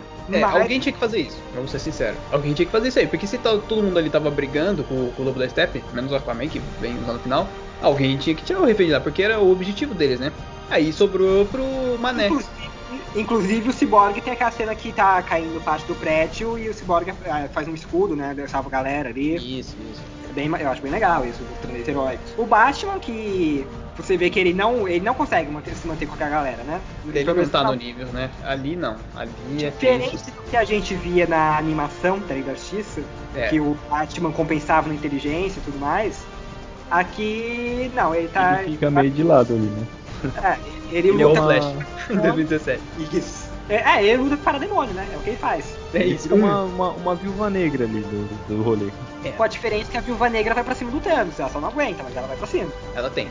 Apesar disso, aí tem porrada ali no Stab, Maravilha. Tem a cena do Flash o- impondo a espada de novo, hein? Só pra constar, ela não foi retirada. Certo? Só que agora com mais coisa. O Flash se machuca. O Aquaman. O Aquaman não. O, o Cyborg, ele tem a pior ideia de todas, que é roubar o controle do. daquele bate-fuga, do Alfred. Não lembro. O, eles chamam de Crowley, não é? É, uma inglês? coisa assim mesmo, é isso mesmo. Então, Crowley em português significa rastejador. Vocês estão reclamando de bate-fuga. ele, o- ele rouba ali o controle do Crowley e ele manda dois mísseis no Lobo da Steppe. Um que ele erra, o outro Lobo da Steppe segura na mão e explode a- a- o túnel, né? Então, Que aquela cena foi muito boa também. Mas eu tenho uma pergunta, eu concordo que isso foi boa. Quero aí, eu sou o cara polêmico né, do podcast, eu quero fazer a pergunta que é: o Aquaman tava ali do lado esperando uma passagem, tava tirando de volta. é, foi coincidência que chegou bem Como na ele hora. sabia, né? É, é, talvez o Batman tenha colocado, tenha dado um rastreador pra ele, sei lá.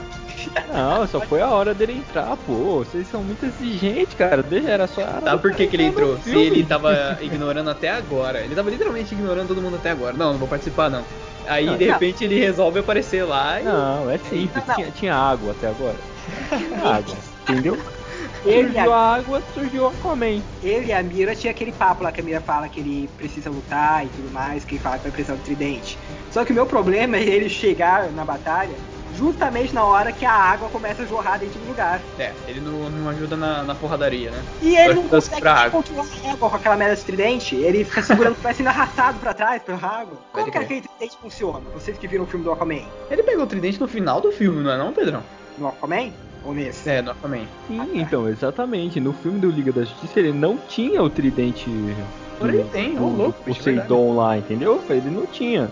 Mas ainda assim, no primeiro Liga da Justiça que lançou, ele também ele não assim. tinha. Tanto num quanto no outro. Só no Aquaman ele consegue o tridente. Só se o Aquaman se passou antes do Liga da Justiça. Né? Não, não. O Aquaman se passa depois do Liga de qualquer uma das versões do Liga da Justiça. Mas ele bate aquele papo, pelo menos no, nesse filme, no, nos 2017 eu não lembro. Mas nesse filme atual aqui, ele fala, ó, eu vou precisar do meu tridente.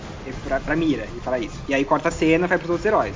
Quando ele aparece, ele já tá com o tridente. E aparentemente é o tridente que controla a água, apesar dele não conseguir controlar muito bem. É, então, exatamente. É. Nesse é como se ele já tivesse o tridente, né? Na real, ele não tinha. Depois ele devolveu o tridente. Falou, aí galera, peguei só emprestado. Aí tem, tem treta. É, com o irmão dele lá, ele não ia pegar assim, não. ok, a gente não sabia. A gente não, na época que saiu que tinha roubou e deu, deu uma de moleque, roubou o bagulho e depois devolveu lá, ninguém percebeu. Aí tem. Eles fora, escapam, né? Ali vai todo mundo pra dentro do, do Crowley, do Bate-Pulga, começa a subir a parede pra escapar da água. Aí corta a cena, eles se reúnem da Bate-Caverna. O tempo a do Flash, falando, é tipo uma caverna. Uma Bate-Caverna.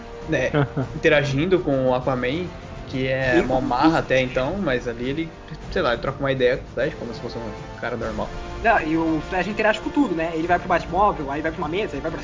É. O Flash é a gente se a gente tivesse superpoderes. é, acho que é bem por aí. Mas aí, vocês me corrijam se, tá, estou errado, que eu, eu, não vou lembrar exatamente agora, porque é um filme de 4 horas, né? Acontece muita coisa. Mas aí tem a discussão ali de que eles precisam primeiro encontrar o Lobo da Steppe. Tem a, o Cyborg explica que ele tá com a terceira caixa materna, que o pai dele tinha encontrado. O pai dele não, né? Mas que o pai dele estava estudando. E que é, aí eles têm aquela ideia de ressuscitar o Superman, não é isso? Do nada. Então, é porque. Ah, não, assim, a cena. É o que eu falei de brega, que, que eu falei mais cedo. Ah, eles falam assim: ah, nós, só a gente não consegue Clube da Step. Aí fica aquele silêncio, todo mundo olhando um pro outro. Aí o Cyborg projeta uma imagem, um hologramazinho do Superman. Caralho, brother, precisa, eu só faltava escrever, a gente precisa do Superman. Então, assim, é, na batalha, ela tá ali para isso, mostra que eles não são tão fortes assim. E eles meio que. Não é que eles perdem a batalha, mas que eles dá porrada, né? No, eles conseguem trocar uma, fazer uma trocação ali e pode ser que eles percam, beleza. Mas não é o tipo desespero que passa, tá ligado? A gente parece que, mano, se a gente não trouxer o Superman, a gente não tem chance. Tá ferrado. Vamos, vamos trazer o cara da morte aí, como se fosse um bagulho normal, porque é isso. Então, aí isso que você falou do bagulho normal, eu quero. Inclusive, eu quero ouvir a opinião do Pedro também, tá meio calado aí, que é o seguinte, no filme, e agora você excomungado pelos fãs do Zack Snyder, porque no filme de 2017 Josh Whedon faz algo que eu acho que foi ele, pelo menos, porque não tem nesse filme, que eu acho muito sabe, que é vamos citar o Superman. O Flash fica fazendo piadinha com o cemitério maldito. o Batman e o Cyborg são a favor, que são os caras mais científicos. A Mulher Maravilha e o Aquaman, que são os caras místicos, ficam falando toda hora. Olha, esse negócio de citar os mortos, esse negócio de trazer de volta, não tá certo, a gente não concorda. A gente tá aqui com vocês porque a gente é meio que uma equipe, mas a gente não concorda com isso não. Nesse filme tem uma fala do Aquaman que é tipo, ah, as pessoas não voltam como é a zero e pronto, é só isso. E, e, na hora, né? E na hora que o Flash tá correndo que eles quase, não, não faz isso não, não faz isso não, não faz isso não. É, Mil vai merda. Foi um e o outro falando. Vocês gostam da, da ressurreição do Superman? Do, do que levou a ela, pelo menos? Ah, mas eu, eu achei que aquela cena ficou, ficou praticamente igual a, de antes, mas teve todo aquele drama da fotinha caindo lá, do Superman, que não tinha, né, no primeiro. Não, é, isso, essas coisas são. Ah, mas sabe uma coisa que acontece em paralelo com isso, que é importante a gente já comentar? A gente vai falar mais no final, que é o seguinte. A Amy Adams, que é a. Como que é o nome da personagem? A Lois Lane, uhum. que tá lá de luto, mostra ela que ela visita aquela tátua, né, do Superman, lá de, que tinha no Batman vs Superman que tá quebrado e tudo mais. É uma construção, né, ali dela. Exato. Não, então tudo bem, eu acho, inclusive eu acho que faz todo sentido pra ela estar tá lá no final. Só que aí tem, ela tem um papo com a Marta, com a mãe do Superman. Que na real é o caçador. Então, então quando ela teve que ir papo com a Marta, eu falei, ok, legal, aqui é uma, é uma conversa pesada, então sobre luto ali, beleza. Aí a Marta sai do apartamento, vira o caçador de Marte e depois vira um general, coronel, melhor. Certo. É, mostrando que ele pode ser qualquer um e tal. Exato, mostrou o poder. Só que aí, quando fez essa cena, eu pensei, caralho, o caçador de Marte tá no filme, e ele vai juntar com a galera. Ele vai ele lutar, exatamente. tá envolvido. Não, como ele vira o coronel, eu falei, ele tá envolvido com tudo lá desde o começo, porque no Batman vs Superman o coronel é o cara que fala, não, não joga um míssil nuclear no Superman, você tá maluco. E aí, eu, aí depois disso, quando eles estão levando o corpo do Superman dentro do laboratório de Star, lá pra criar. É pra- verdade. pra nave do Zod, o, aparece o pai do Cyborg, né? E ele fala, ah, é, e ele libera o caminho pra eles, né? Fala que tipo teve uma infecção, e tudo mais. Eu até pensei, cara, deve ser o deve ser o caçador de Marte, ele deve estar manipulando tudo pra ajudar a galera. E não, ele é- apareceu. Ele, ele tá- ele só, ele só apareceu. Ele não precisava nem ter virado caçador de Marte. Ele podia ter ido da Lois Lane pro, pro coronel. Mas ele quis se mostrar como caçador de Marte. Realmente, o cara só. O cara fez toda uma analogia e ficaria muito bom se, se ele tivesse aparecido. É, mas é Não, eu- caminho, de novo, né? Um caminho pro próximo, que não existe. Então, o caminho pro próximo. Ok, Eu vou fazer outro comparativo aqui com a Marvel, pra irritar a galera. Hum, Vocês lembram o Vingadores Era de Ultron, que é o Vingadores mais fraco, inclusive. Eu tô, né, todo mundo concorda. hum. Vocês lembram que o Ultron, ele vai roubar o é, Vibranium, né, porque ele quer fazer um corpo perfeito. E Certo. aí eles, aí eles encontram o Serkis, que vai ser um dos vilões do filme do Pantera Negra depois. Lembra disso? Sim, sim. Então, na- e aí, ele- inclusive, é quando ele perde a mão, que depois ele vai pôr aquela mão que dá o nome dele de Garra Sônica, que é o nome de vilão e tudo mais. Naque, ali, por exemplo, você mostrou um ator que é inconhecido, que você, as pessoas que são fãs já sabiam que ele ia virar um vilão mais pra frente. Só que fazia sentido ainda na. Quando o, o que aí tá lá no meio, ele é o cara que trafica Vibranium, a galera foi atrás e ele se meteu na confusão. Aqui o caso de Marte aparece pra nada, porque podia muito bem ser a Marta mesmo falando com a Lois Lane, ter dado esse papo pra ela, ela ia buscar o tubo na hora certa. E o, o caso de Marte não precisava aparecer, podia aparecer numa cena pós-crédito, já que ele não faz nada. Não, ele, podia- ele podia ter aparecido naquela cena do final, né? Epílogo, né? O epílogo, que é a cena pós-crédito desse filme, que tem 30 minutos. Na teoria, então, ele morreu. Ne- Lá nesse futuro distópico aí, diferenciado. É isso Então, mesmo? gente, vamos, vamos guardar pro epílogo. Vamos guardar. Ok. Superman, ressuscitado. Primeira coisa que eu queria falar é que parabéns pro exército, porque o Superman acabou de ressuscitar e eles começam a atirar nele. É, começa por aí. Mas é ok, é só um detalhe. É que eu sou um cara Mas, a- implicante. mas, mas aquela cena da, da luta do Superman eu achei muito boa também. Porque tem todo Não. aquele negócio de, ó, Superman voltou do mal. Mas então, tem essa porradaria aí da Liga contra o Superman. Tem uma parada que é que o Batman fez os braceletes da Mulher Maravilha, né? Certo. Sim, Que que no outro não tinha, detalhe, né? É, eles trocaram. Se você lembrar do outro, o que o Alfred faz é aquele. uma caixa de som que atrai os parademônios. Que ele vai usar. Ah, é verdade, é verdade. Nesse, em vez de fazer a caixa de som que atrai parademônio, ele fez o bracelete que aguenta tiro. É, e a função do Batman, em vez de brincar de Need for Speed lá, em volta do. Em volta do rolê.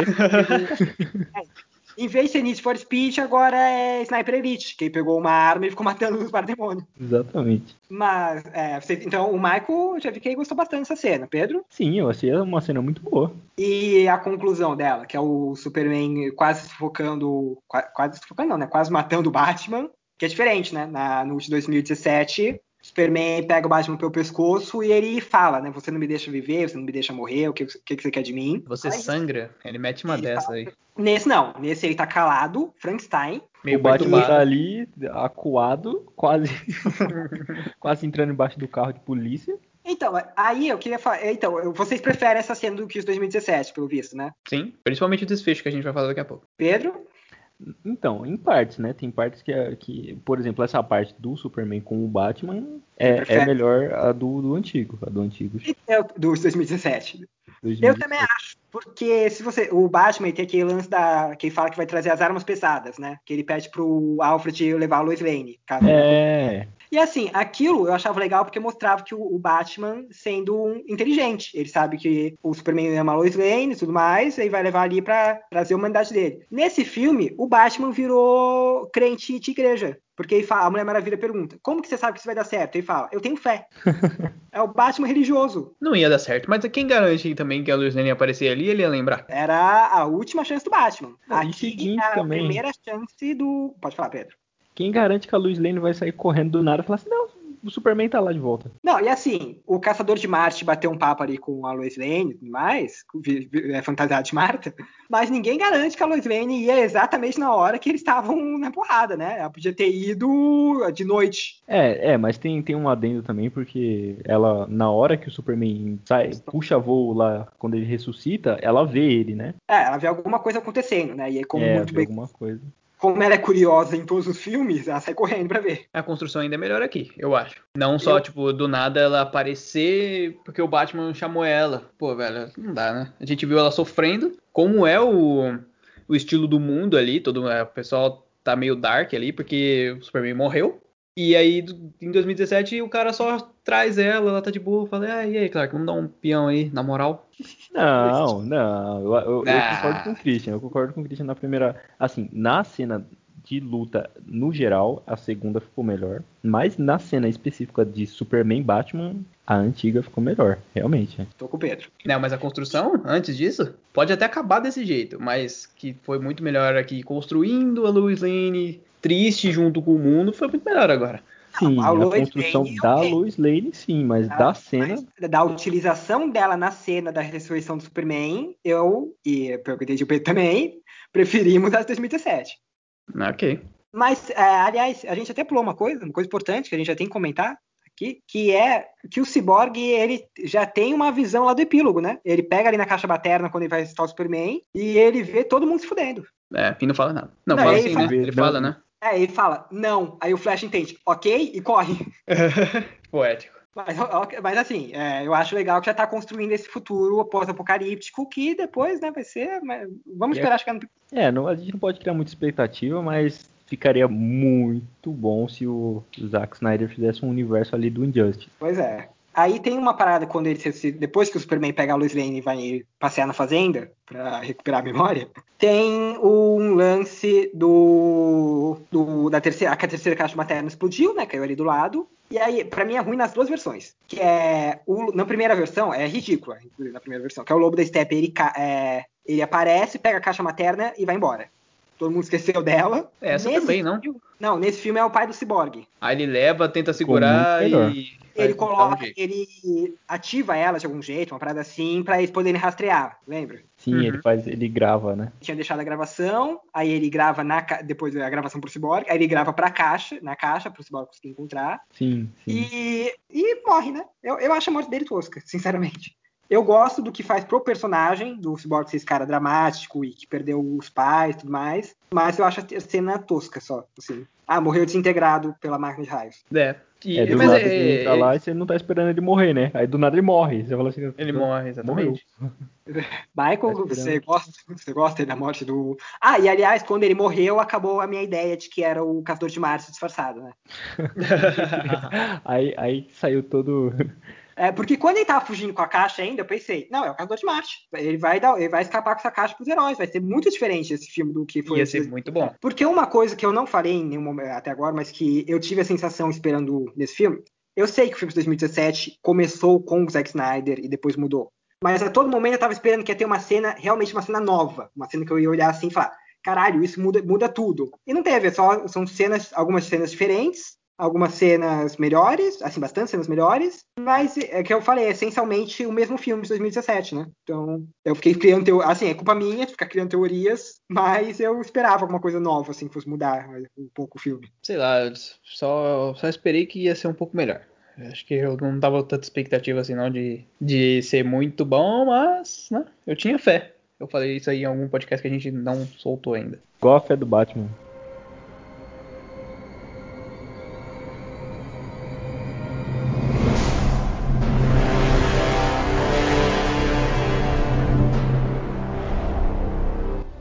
Aí você tem a batalha final. Né? Os heróis pegam lá o, o bate-avião, bate-helicóptero, bate sei lá o que que é aquela merda. Hum. E o, que o Cyborg. O, é, é, eu tô falando, esse filme é muito brega. O Cyborg olha pra nave e fala: Ela só quer voar, da natureza é dela. Poético.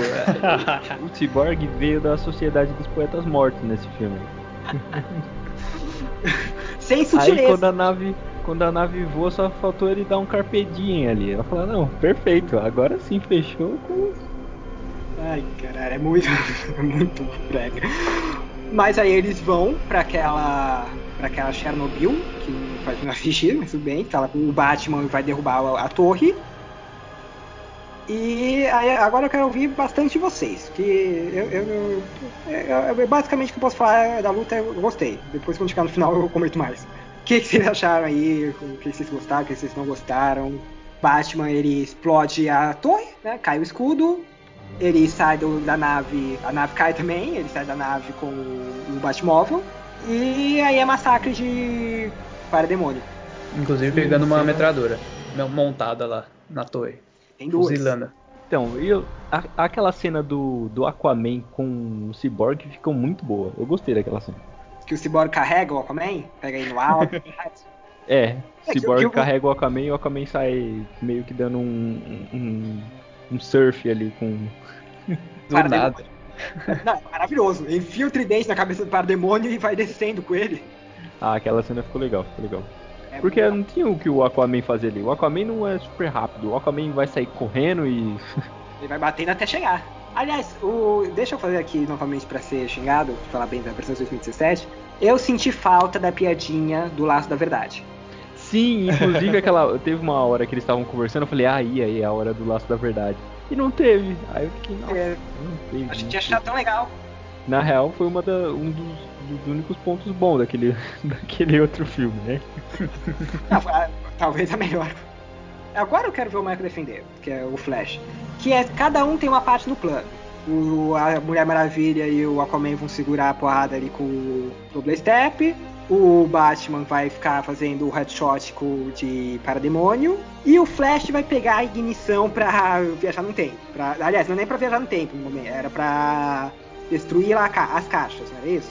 Isso. Primeiro, o Flash correndo ao redor da cidade. Meu, eu já até dei um spoiler lá sobre a minha opinião sobre isso. E foi uma merda. Eu, olha assim, mano, ali é triste, velho. Eu, eu não sei o que, que ele faz em 2017, eu não me lembro bem. Eu acho que deve ter sido inútil também. Mas Não. aquilo ali é muito ruim, É porque a, a, a cena de 2017 é bem menor. Tipo, eles só dão uma briguinha ali com o lobo da STF, ali os três, um ajudando o outro, e depois já chega o Superman já. Aí depois Mas ele vai então- embora. Vai pegar carregar um Não, prédio. exato. Tanto o, o Flash quanto o Superman, eles vão resgatar civis. O Superman salva aquele prédio e o Flash, o Batman fala, ó, tem civis pra oeste e o Flash leva aqueles camponeses no carro dele, na caminhonete embora. É cena E que não tem, né? Daquele, daquela família de camponeses que mora no meio da Chernobyl lá, suave, tranquilo. Assim, eu fico feliz que não tenha, não precisava ter mesmo, mas só pra vocês saberem, tem umas partes da Sibéria que é assim mesmo, viu? Que tem uma casinha no meio do nada. Sim, Tipo, coragem é um covarde. E tem tipo, não, não uma casinha, mas tem tipo 20 pessoas morando numa vilazinha no meio de um lugar que fica com menos 30 gra- graus. É, é a roça deles, né? Aqui em cada no Brasil também tem. exato, exato. Mas assim, o Flash fica. Então, aí o Flash fica lá rodando, o super... a volta do Superman é irada. O Lobo da Steppe vai dar uma porrada e de repente aparece na frente. É, vai dar uma machadada, né? E E ele fala, não me impressionou ainda. Porra, bom- bonzão. E, é, é, o Superman voltou marrento. O que a Bonzão. morte E- fez ele voltar marrento. E tem um, um ponto principal aí que é muito bom, a roupa dele. Ah, não, pera aí. Todo Isso, mundo, A todo gente mundo queria ver o Superman com roupa preta. Ah, mas pera aí. Eu acho que eu até tinha deixado isso pro, pro final, porque ia ser polêmico. Mas a gente tem a cena do Superman de buscar roupa e não tem motivo nenhum pra ele mudar a roupa azul e vermelha pela preta. Claro que tem. Ele tava com vontade de mudar a moda. Não, Ele voltou contra o tipo gosto. assim, ele não, ele quando, se vocês não lembram no, no filme do Homem de Aço, a galera lá do, a galera kryptoniana usa roupa preta, entendeu? A roupa krypto, a roupa preta é meio que uma roupa kryptoniana. Aí agora que quando ele voltou de novo, ele tava, vai, vamos supor, ele tava mais maduro e aí ele usou uma roupa kryptoniana igual que o pai dele usava, tal. É, eu não acho que é isso não. Eu acho que o Zack Snyder só queria fazer um fanservice e não achou um bom- uma boa desculpa. Mas, mas foi Não, bom. Eu, não, eu poderia aceito de qualquer jeito. muito bom. Eu me incomoda. Me incomoda que a roupa preta. Me incomoda que a capa preta é só a capa vermelha com outra textura do pente. Mas ok. E naquela cena que o que o Cyborg vê o, o futuro distópico lá, ele não tá, ele não tá, né, com a, com a roupa preta. Então, gente, ah, então, a gente vai falar sobre. Deixa eu ficar no epílogo. Ele tá com a roupa vermelha, que inclusive não tem, né? No, tem um. Aquela. Tem uma parte, não sei se vocês lembram, em que o Batman tá preso, nesse futuro distópico lá, o Batman tá preso, aí o Superman cai lá com aquela pose de herói e, e vai executar o Batman, sabe? Aquela É, cena. o Batman vs Superman, isso. E no Liga da Justiça eles fazem uma referência e não, não teve, né? né? Ah, então, mas ah, vamos, vamos deixar esse futuro pro epílogo. Tá, calma. É. Senão, é, é é- é- é- esse epílogo, esse epílogo é, daria pra fazer um podcast só desse epílogo. A gente vai ter. Ah, então, tem lá a porrada. No final das contas, o Blaster conseguiu, né? Ele juntou as caixas lanternas. E o Superman foi desintegrado. É, até antes do, do Flash voltar no tempo lá ele realmente consegue. O que seria Consegue. muito ruim porque ele nem sequer tava na Terra, o Darkseid. Aí vem o maior, maior problema do Flash nesse final. O Flash passou meia hora correndo em círculos pra pegar ignição, pra pegar embalo. Isso. Levou um tiro na cagada na perna, no quadril, alguma coisa assim. Certo? Aí ele perde todo aquele embalo e, ele come... e aí ele corre machucado em linha reta e consegue voltar no tempo. Ele tava pegando embalo pra quê? Pra ficar se mostrando? É que ele precisava de muito mais embalo. Peraí, ele precisava de mais embalo pra separar as caixas matérias pra voltar no tempo? Pois é. Pois é. E Então, e, aí, assim, não- isso aí mostra o desperdício que foi o Flash nesse filme. O potencial que tinha e fizeram ficar rodando ali pra dar mais enfoque, sei lá pra quê. Ah, mas se vocês param pra pensar também, essa cena dele rodando, se, ela, ela lembra uma cena lá dos da animação. Eu não sei se vocês lembram, né? Da animação do Liga da Justiça que, que ele corre e, e faz um soco supersônico lá. Que é Certo. pra bater no Lex Luthor que tava transformado com o Darkseid. Tava- Brainiac. Com o Brainiac. Brainiac. Brainiac. O Brainiac. Então, ali eu acho maravilhoso o Flash ficar correndo em círculos, pegando embalo e dando soco. Só que Não, aqui e círculos no, no planeta. Não No círculos planeta. em volta do bagulho, é pra, pronto pra ser acertado ou tropeçar em alguma coisa. Ele dá uma volta no planeta várias vezes, velho. É muito incrível aquela falo- animação. se o papel do Flash era voltar no. era só correr pra separar as coisas, ou se desse merda, voltar no tempo, por que, que ele não ficou escondidinho desde uma das ruínas? E aí quando o Cyborg falasse, agora, ele corria. É, seria mais usado do que, do que ele foi. Ou, ou sei lá, ajudava o Batman. Aparecia ele lá correndo, pá, ajudando o Batman. Batendo em alguns bichos que estão ali, né? É, porque o Batman foi usado pra isso. É, sabe, o Batman tá pulando de telhado em telhado dando tiro em parademônio. Basicamente com a arma deles mesmo. O bicho é, o bicho é brabo. Agora, o, o- esse Flash, ele não, ele não faz basicamente nada. De novo. Mais um potencial Nossa. perdido. De novo. O, o Flashpoint. Aí ele volta no tempo, com aquele discursinho patético, que eu não vou deixar eh, as coisas acontecer, vou tomar rumo na minha vida. Podia ser o discurso do, do AA, inclusive, do Alcoólicos Anônimos. volta no tempo, aí o, as o Superman e o Cyborg separam as caixas. Aí é aquilo, né? O Aquaman dá uma porrada no, é, no Steppe, o Superman dá outra porrada, a Mulher Maravilha que já tava putaça com ele por ter matado os Amazonas, corta a cabeça dele e cai nos pés do Darkseid. Aí o Darkseid fala assim, ah, legal, vou... Então, aquela cena do Darkseid foi a melhor cena do Darkseid do filme. Que ele fala assim, não, da hora, vou voltar. Porque dá uma, uma sensação de vai ter mais, entendeu? Vai dar pra consertar o que eles fizeram aqui. Então, Porque o Darkseid quero- no filme todo ficou horrível, velho. Se eles tivessem só, pelo menos assim, pegado essa cena do Darkseid, tipo assim, Lobo da Steppe é o vilão, suave. Aí depois pega essa cena do Darkseid, coloca no final. Pronto, o filme já ia ficar bom. É, realmente. Mas ó, você aí da cena do Darkseid, o Darkseid tem um problema grave nesse filme, que é o que a gente falou. Primeira cena do Darkseid no filme é ele levando porrada na Primeira Guerra. Segunda cena do Darkseid é ele na teleconferência do Lobo da Steppe com o Apocalipse. Aí a última cena, novamente falando sobre coisas bregas, são os heróis todos em posição encarando o Darkseid por um portal. Tipo, aí, a gente tá aqui, pode vir. Aquilo é- eu não considero ruim. Eu quero deixar claro isso. Não considero ruim, não. Eu acho bem interessante que mostra assim, é. Ah, você mandou, mandou esse otário aqui, né, toma ele de volta. Aí, É. acho que se não me engano, ele até pisa na cabeça do, do cara ainda, né? Ali ele mostra um, hum, nada, mas um pouco mais ser o Darkseid que a gente pelo menos imagina, né? Não um Darkseid de criança que toma pau. criança é foda. Mas aí tem outro, ele fala, né? Ah, vamos fazer isso da velha maneira, né? Alguma coisa do tipo. Uhum. Novamente comparando com a Marvel, é, a- é o final do Era de. A cena pós-crédito do Era de Ultron, que é o Ultron pegando a manopla e falando, "Ah, deixa que eu faço isso. O Ultron É. não, o, o Thanos, perdão. Ficaria bom, eu ficaria hypado. Pois, pois bem, eu não, não, não vou negar. Eu ficaria hypado se não fosse pela próxima e última parte que a gente tem pra falar aqui, que é epílogo. Honor? Really, Bruce? Honor? We live in a society where honor is a distant memory. By the way, who do you think screamed the loudest? The girl? Or the boy?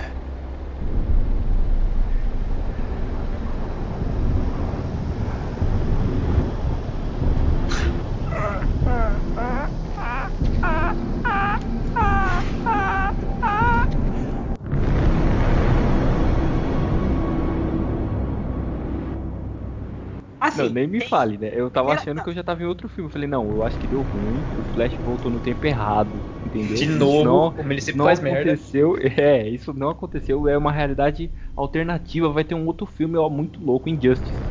Criou Então, um- assim, o um- epílogo ele é dividido em três, em quatro partes, na verdade, né? A primeira parte é o, o- a gravação do pai do Cyborg enquanto mostra a cena dos heróis, que é ok, é o fe- fechamento dos heróis ali. Fechamento do, do, do Cyborg também, né? Pra fechar legal.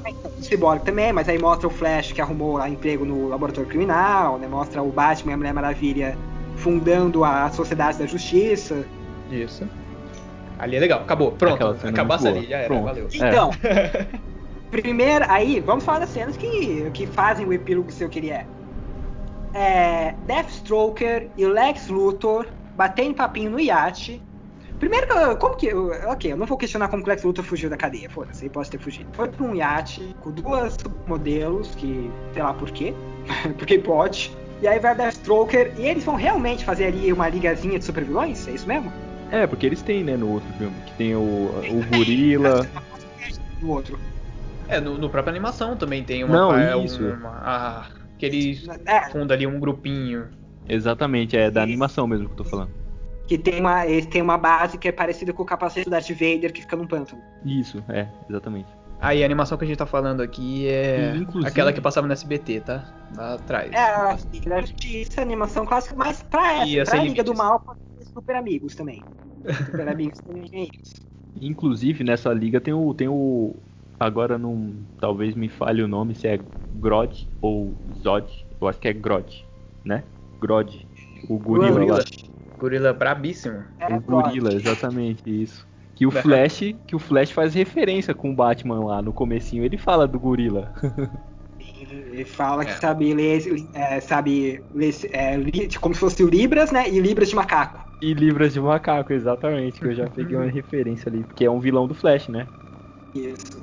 Acaba é um sendo. clássico. Aí, tudo bem, tem essa ceninha. E aí, uma. co- Além. É assim, é meio patético, né? Esse Lex Luthor é muito merda. Mas tem uma coisa interessante que ele fala o seguinte: ele fala pro Deathstroker: Ó, o Batman é o Bruce Wayne, correto? É, ele entrega a identidade secreta. Quando um, um vilão conhece a identidade secreta do seu do super-herói, vocês imaginam o quê? Vai pegar a família, família do Batman. Tem o Alfred, tem o Alfred. Fracassou Mas assim, miseravelmente. você imagina que vai dar merda pro herói, né? É, depende. Se não fosse o Batman, É, se Então, fosse o Batman, sim. Considerando que ele não tem família, Agora, agora sim, agora a gente vai falar daquele futuro futuro com- distópico. A gente já tinha visto na visão do Cyborg o Aquaman sendo morto pelo Darkseid, com o tridente dele, inclusive. A Mulher Maravilha sendo é, cremada pelas Amazonas. E o Superman segurando um esqueleto e, e depois com a cabeça do Batman. gente- o esqueleto a gente imagina que seja da Lois Lane.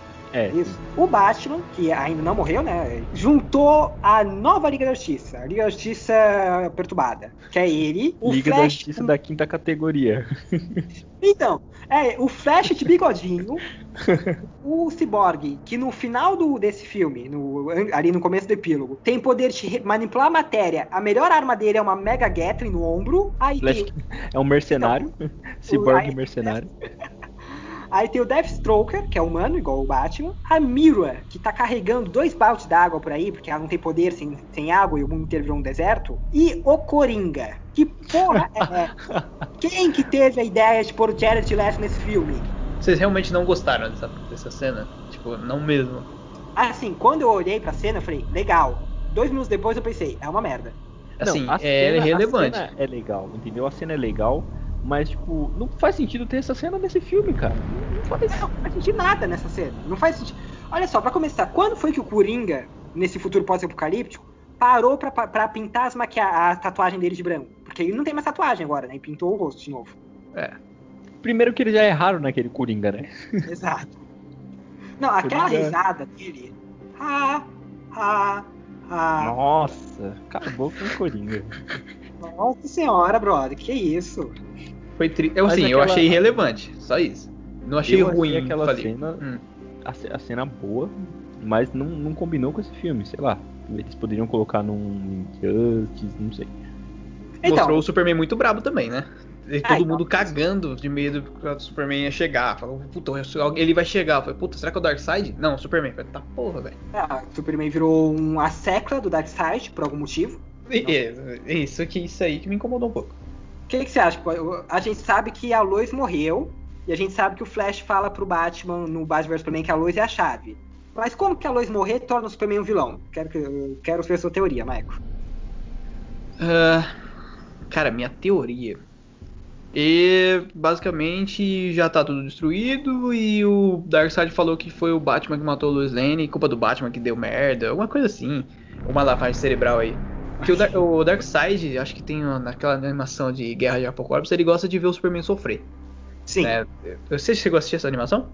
faz tempo, mas sim. É a base do Darkseid, ele gosta de fazer o Superman sofrer. É, exatamente. Ele gosta de fazer o Superman sofrer, deixou ele vivo lá, enfim. Sem spoilers aqui. Mas eu acho que é isso, tá ligado? Eu acho que eu prefiro acreditar aqui. Mas ele, mano, ele tá tranquilaço. E é como se ele não tivesse visto a Lois Lane lá no começo. tipo assim, e- deu errado ali. Ali, aquela hora, É. deu errado. Parece que é isso. Porque depois disso ele tá tranquilão, ele já vai falar, mano, ah, vem aí, vem, chama. Ele encara o Darkseid e depois acontece isso. Por quê? Tá ligado? Faz sentido, sei lá. É, e inclusive esse negócio da Lois e a chave, no filme de 2017, como o Batman chama a Lois pra. manda o Alfred buscar a Lois pra quando filme ressuscitar, eu até imaginei que tava levando aquilo em consideração. Mas como nesse filme não, a Lois vai por vontade própria, a Lois ainda vai ser a chave pra alguma coisa. E assim, se fosse tipo Injustice mesmo, que a Lois morreu e aí o Superman fala, foda-se, eu vou mandar na Terra e vai ser do meu jeito, ok. Só que eu não, ele não tá fazendo isso, ele tá sendo pau mandado do Darkseid. Exatamente. Sendo que, na verdade, ele peita. E, e o Superman, acho que o Superman de Injustice, ele peitaria o Darkseid. Provavelmente, talvez ele morreria, né? Porque acho que sozinho não dá, não é meio, meio foda, né? Mas ele peitaria, ele não ia deixar o Darkseid mandar no bagulho. Então, tá longe de Injustice. É outro universo alternativo aí que se espera um pouquinho. Assim, eu tinha achado esse universo alternativo legal a primeira vez que eu vi, depois cinco minutos pensando, falei, uma merda. Sim, na primeira vez eu também achei muito bom. Mas, tipo assim, às vezes eles estão tentando linkar naquela parte do. toda aquela parte do, do Flash. O que aconteceria se o Batman não tivesse aquela visão do Flash e tal. Mas eu, eu acho que não, porque olha só, depois que essa cena. A gente já falou sobre isso, não em podcast, mas quando a gente conversou sobre. em off, né? Quando a gente falou do Batman vs Superman, que eu reclamei muito que o Batman virou vidente. Que ele tem lá as visões do futuro. Aqui acontece de novo, porque esse epílogo aí, essa parte do epílogo, é um sonho do Batman. E assim, se é um sonho do Batman, depois que o Superman voltou, foi, foi ali com a Lois, salvou, ajudou todo mundo a salvar o mundo e blá blá blá, ainda vai acontecer, não é tipo uma realidade alternativa, é alguma coisa que vai acontecer se, e eles vão ter que voltar no tempo pra impedir. É, talvez se- se seja coisa que eles estão guardando pro Flashpoint, né? Embo- embora, tipo assim, por ser. Por ser esse universo da DC, aí eu já não duvido nada que é um negócio que eles estão articulando. Porque parece que eles não articulam nada. Eles só falam assim, não, vamos fazer o filme aí, porque nós precisamos de bilheteria e, e faz o filme. É, o, o Zack Snyder, ele falou que ele queria fazer uma trilogia. O que já é um absurdo, porque esse filme tem quatro horas, ele podia ser uma trilogia. então, considerando que ele queria fazer uma trilogia, e ele falou que o final de tudo ia ser o Bruce Kent, Vocês viram isso? Não, não. Não. Ele deu uma entrevista falando que lá pro- no terceiro filme, lá pro final, a Lois, e depois que os heróis consertassem tudo, o Batman ia morrer, esse Batman do Ben Affleck. Aí a Lois Lane, que mostra o teste de gravidez nela nesse filme, estaria grávida, teria um filho. Eles batizariam o filho de Bruce Kent. E, o filme, e essa trilogia acabaria com o, o Clark e a Lois levando ele na Batcaverna e falando o seu tio Bruce ficaria orgulhoso se você continuasse o que ele fez. Ainda bem que ele não fez isso, né? Exatamente. Quanto mais a gente sabe sobre os planos do Zack Snyder, melhor é que eles tenham acabado. Caralho. Tem esse futuro aí pós-apocalíptico. E é, o Batman acorda, novamente Batman Mandiná, fica tendo visões do futuro. E não faz nada, né? Porque assim, ele acaba, já é a segunda vez que ele tem um pesadelo com um futuro distópico em que o Superman ficou maligno e fudeu tudo. Mas mesmo assim, ele é o cara que tem ideia de ressuscitar o Superman.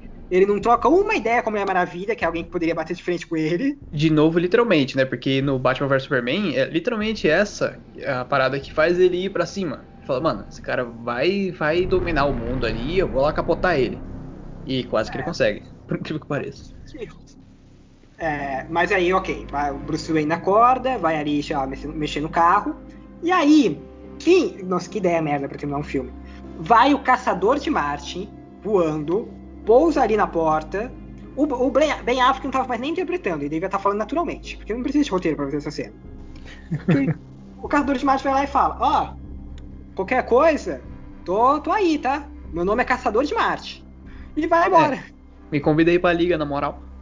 É, basicamente. Agora uma pergunta. O mundo literalmente acabou. O Flash teve que voltar no tempo, correto? Certo. O que caralho esse caçador de Marte tava fazendo? Coçando o saco? Exatamente, porque ele tava vendo tudo aquilo acontecer. Aparentemente ele sabia da Lois Lane, então ele sabia do Superman. Exato. Exatamente. E aí ele falou assim: não, beleza. E aí, então, sobre o faz- Flash, ele me tira o peso do epílogo. Pra mim, o epílogo é um bug porque por causa disso. O Flash tá vivo. Assim, se você mata o Flash, suave. É igual o, o Guerra de Apocalipse, agora vai um spoiler. Ele, tipo assim, deu merda total.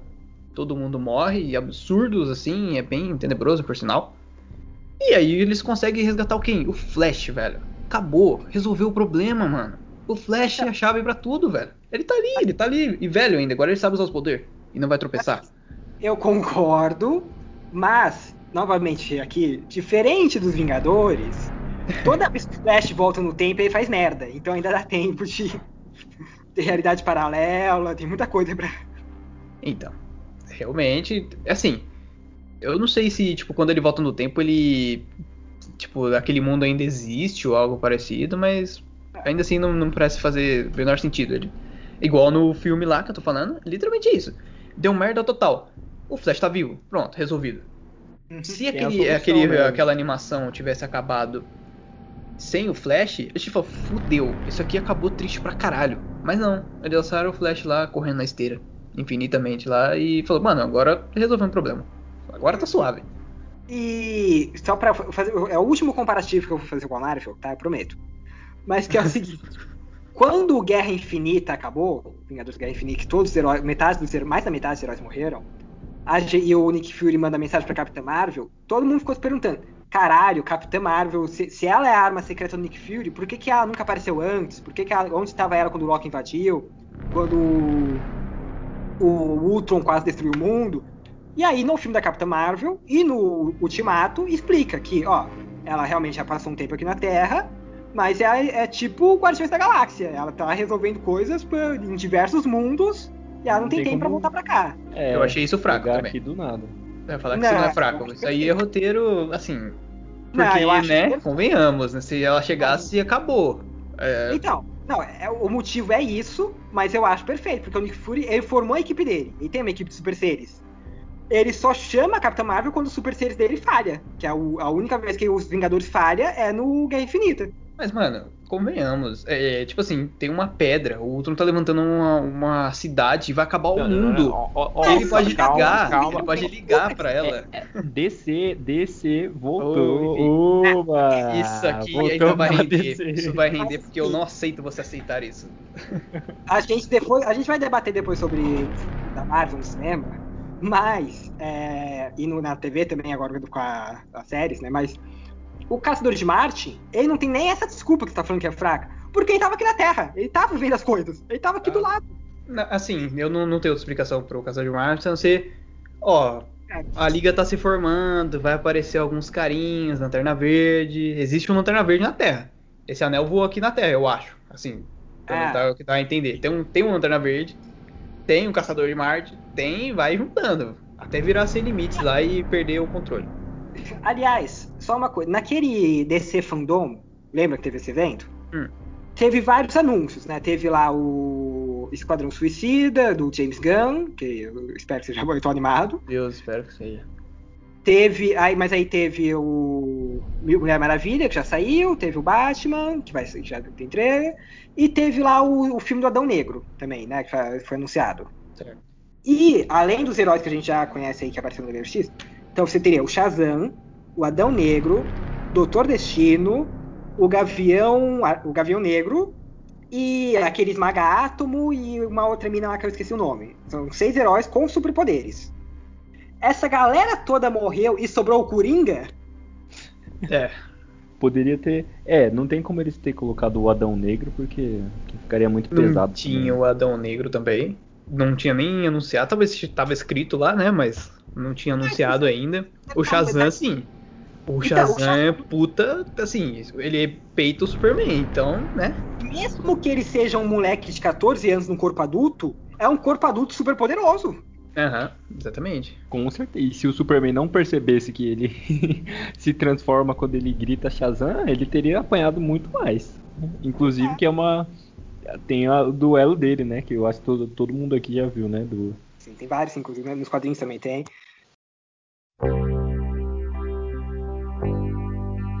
Now I've heard there was a secret chord that David played and it pleased the Lord.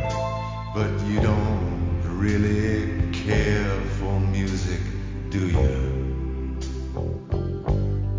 E conclusões, gente. Michael. Bom, é, eu depositei muita fé nesse bagulho, falei que ficaria bom e eu realmente gostei. Gostei do, do resultado, apesar de ser muito exaustivo, eu adotei o, o estilo que eles preferiram, que eles citaram lá, que assisti por partes. Então, sim, eu gostei, mas eu demorei muito e a cada dia, sei lá, cada dia ia passando um pouco do hype, ia, falando, ia começando a ver algumas coisinhas ali que a gente citou aqui. Mas eu gostei do filme ainda assim, de qualquer forma, principalmente da parte final, eu acho que ela ali podia ficar inteira, menos o Flash, né, que já comentamos. Quando você disse a parte final, você tá falando do capítulo antes do epílogo. É o, acho que é o 6, né? Se não me Sete. engano. Enfim. É, e ali, ali é muito bom. Ali é muito bom. Pontuais erros ali, mas eu gostei do filme. Valeu. Então sim, acho que valeu a pena. Inclusive depois eu quero que vocês deem a nota do que vocês. Aí a gente vê Ah. mais ou menos. Nota vai ser legal, hein? Não que calculei, não. ter. Ele tentou colocar muita coisa, sabe? Ele tentou colocar toda a visão dele, do, desse universo da, da DC, no filme só, cara. Numa única chance. São várias introduções ali no meio. Várias e várias introduções de várias histórias. Se eles, se Foi isso, né? O epílogo é um encerramento desse filme e ao mesmo tempo é a abertura de três outros filmes. É, então, Exatamente. é, exatamente isso. Eles ter São, são realmente muitas aberturas ali que tão- dariam filmes bons, eu acho, pelo menos. Nesse filme, nessas quatro horas, o tempo. Não, você, não, você não pode ir assistir pensando em tempo, porque você tem que assistir realmente separado por parte. E assim, é, o- é um material muito bom, que pros fãs do Zack Snyder é, é- é muito bom pra eles, ele tem uma justificativa. É um material muito bom, mas que daria vários outros filmes, e nem um, um único filme, né? Eu, assim, eu gostei do filme quando de assistir. Esse negócio até do tempo, é aquilo que eu sempre- a questão que ele estica demais. É esse filme, essa mesma história desse filme, exatamente como ela tá. Podia ser contada em três horas, tranquilamente. Era só diminuir um pouquinho o tamanho de algumas cenas, tirar a mulher cantando. Mulher Maravilha no começo. Então, tirar lá aquele super- aquela cena do Superman gritando no começo, que é a outra cena da morte dele, a gente já viu, a gente sabe quem morreu, a gente sabe que foi triste, não precisa. E assim, eu sou o cara que uma vez por ano faz maratona de Senhor dos Anéis. Eu assisto três filmes em sequência, faço uma pausa entre cada um deles, mas são três horas diretas. E beleza, para mim o ritmo funciona. Nesse filme aqui, o que me deixou cansado é realmente essas cenas que ele estica demais, que eu fico pensando. Ok, já deu, já deu, Chega. já deu. Corta essa porra! Exato. No geral, eu gostei do filme, eu acho que tem coisas boas ali. O epílogo odiei, já falei aqui, né? Deixei bem claro. É, é um bom filme, só que eu até comentei isso logo que eu terminei de ver ele, eu fui o primeiro que assisti, assisti ele direto. São quatro horas que não precisavam ter existido. Se falassem, é, ah, caralho, o filme do Zack Snyder saiu, são quatro horas de filme, são quatro horas do Zack Snyder no estágio bruto dele, você quer ver? Ah, não, eu fui ver porque era um filme que tava todo mundo falando, sinceramente, né? Porque eu, que, e assim, fiquei surpreendido, inclusive, ela tava esperando uma coisa muito pior. Mas é aquilo, se fosse um filme comercial de duas horas, duas horas e meia, seria ainda pior do que esse é. Não que esse seja ruim, mas porque o Zack Snyder não consegue contar uma história completa num filme curto, digamos, entre aspas. Ele não consegue resumir, né? Ele tem Exato. que falar tudo. O único filme que ele consegue resumir é o 300, mas porque o 300 é uma HQ bem simples que ele adaptou, então. O que eu falei, eu falei várias vezes durante esse programa, é um filme brega. Eu gosto de, de breguice, dependendo do filme. Mas nesse filme em especial, que ele tá querendo ser grandioso, que tá todo mundo falando que é o filme da Liga da Justiça, o filme que a Liga da Justiça é, precisava, blá blá. Pra mim ele é brega. É a Mulher Maravilha no alto do banco, na pontinha da espada, esperando o momento certo pra resgatar a garotinha e falar que ela pode ser o que ela quiser. É o Aquaman tirando a camisa em câmera lenta, enquanto as ondas batem no corpo musculoso dele e ele pula na água. É o, é o Flash fazendo discurso enquanto falta um tempo pra salvar todo mundo. É o pai do Cyborg fazendo discurso enquanto a cena inteira encerra e tudo acaba. É assim, é, é, é brega num nível que me chega a ser agressivo. Nota, Christian. Nota. Eita, tem que dar uma nota? Eu vou dar uma nota. Ó, eu vou fazer o comparativo. Eu tinha na, na, dado nota 7. Não, não, acho que dei nota 6,5 pro Liga da Justiça do Josh Whedon, de 2017. E pra esse eu vou dar um 7,8. 7.8 do Christian é muita coisa, tá, galera? Porque, né? Enfim, Mas vai lá, Do Pedrão. nosso crítico, É, exatamente. 7 do nosso crítico tá, tá, tá alto. 7.8, é quase 8. É quase 8. Mas olha só, só pra fazer comparativo aqui, é, dos outros dois filmes do Snyder, o Homem de Aço eu daria um 8 e o Batman vs Superman eu daria um 4. Ah, o Homem de Aço é bem bom. Vou dar nota 8, porque assim, conseguiu ter muitas ideias boas, só não conseguiu organizar as ideias. assim, conseguiu até certo ponto. Al- Algumas partes ele, ele fugiu do, do tema ali. Em algum momento ele, é, ele tangenciou e tirou a nota zero no Enem. É, exatamente. no momento ele tangenciou ali. Então é isso, o 8 porque o conteúdo do filme é muito bom, pra, pra gente que, sei lá, É fã de super-herói, né? A gente gosta desse tipo é, de filme. pra gente que gosta, É, Maicão? Bom, por curioso que pareça, eu vou dar a menor nota daqui. Opa! E eu, talvez eu tenha sido o que mais gostou do filme, o que é estranho. Mas eu gosto. Eu, bom, vamos lá, primeira nota: 7,5. Beleza? Ok, 7,5. Por quê? É muito potencial desperdiçado. Basicamente, eu já expliquei meu ponto aqui durante o podcast inteiro, várias vezes. É, eu posso fazer um adendo aqui pra quem estiver nos escutando, que, se, que quando a gente for falar de algum filme, série, e a gente der nota, não compare, por exemplo, se a gente for falar de. Fala qualquer. X-Men, sei lá. E a gente der uma nota maior ou menor que a que a gente deu aqui, não compare os filmes, porque são propostas diferentes, tá? A gente tá dando nota dentro da proposta do que a gente viu. Exatamente. E principalmente o contexto ali também, né? Tem um, tem um contexto aí também.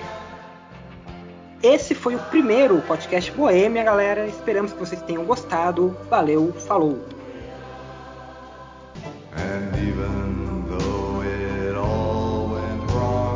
stand before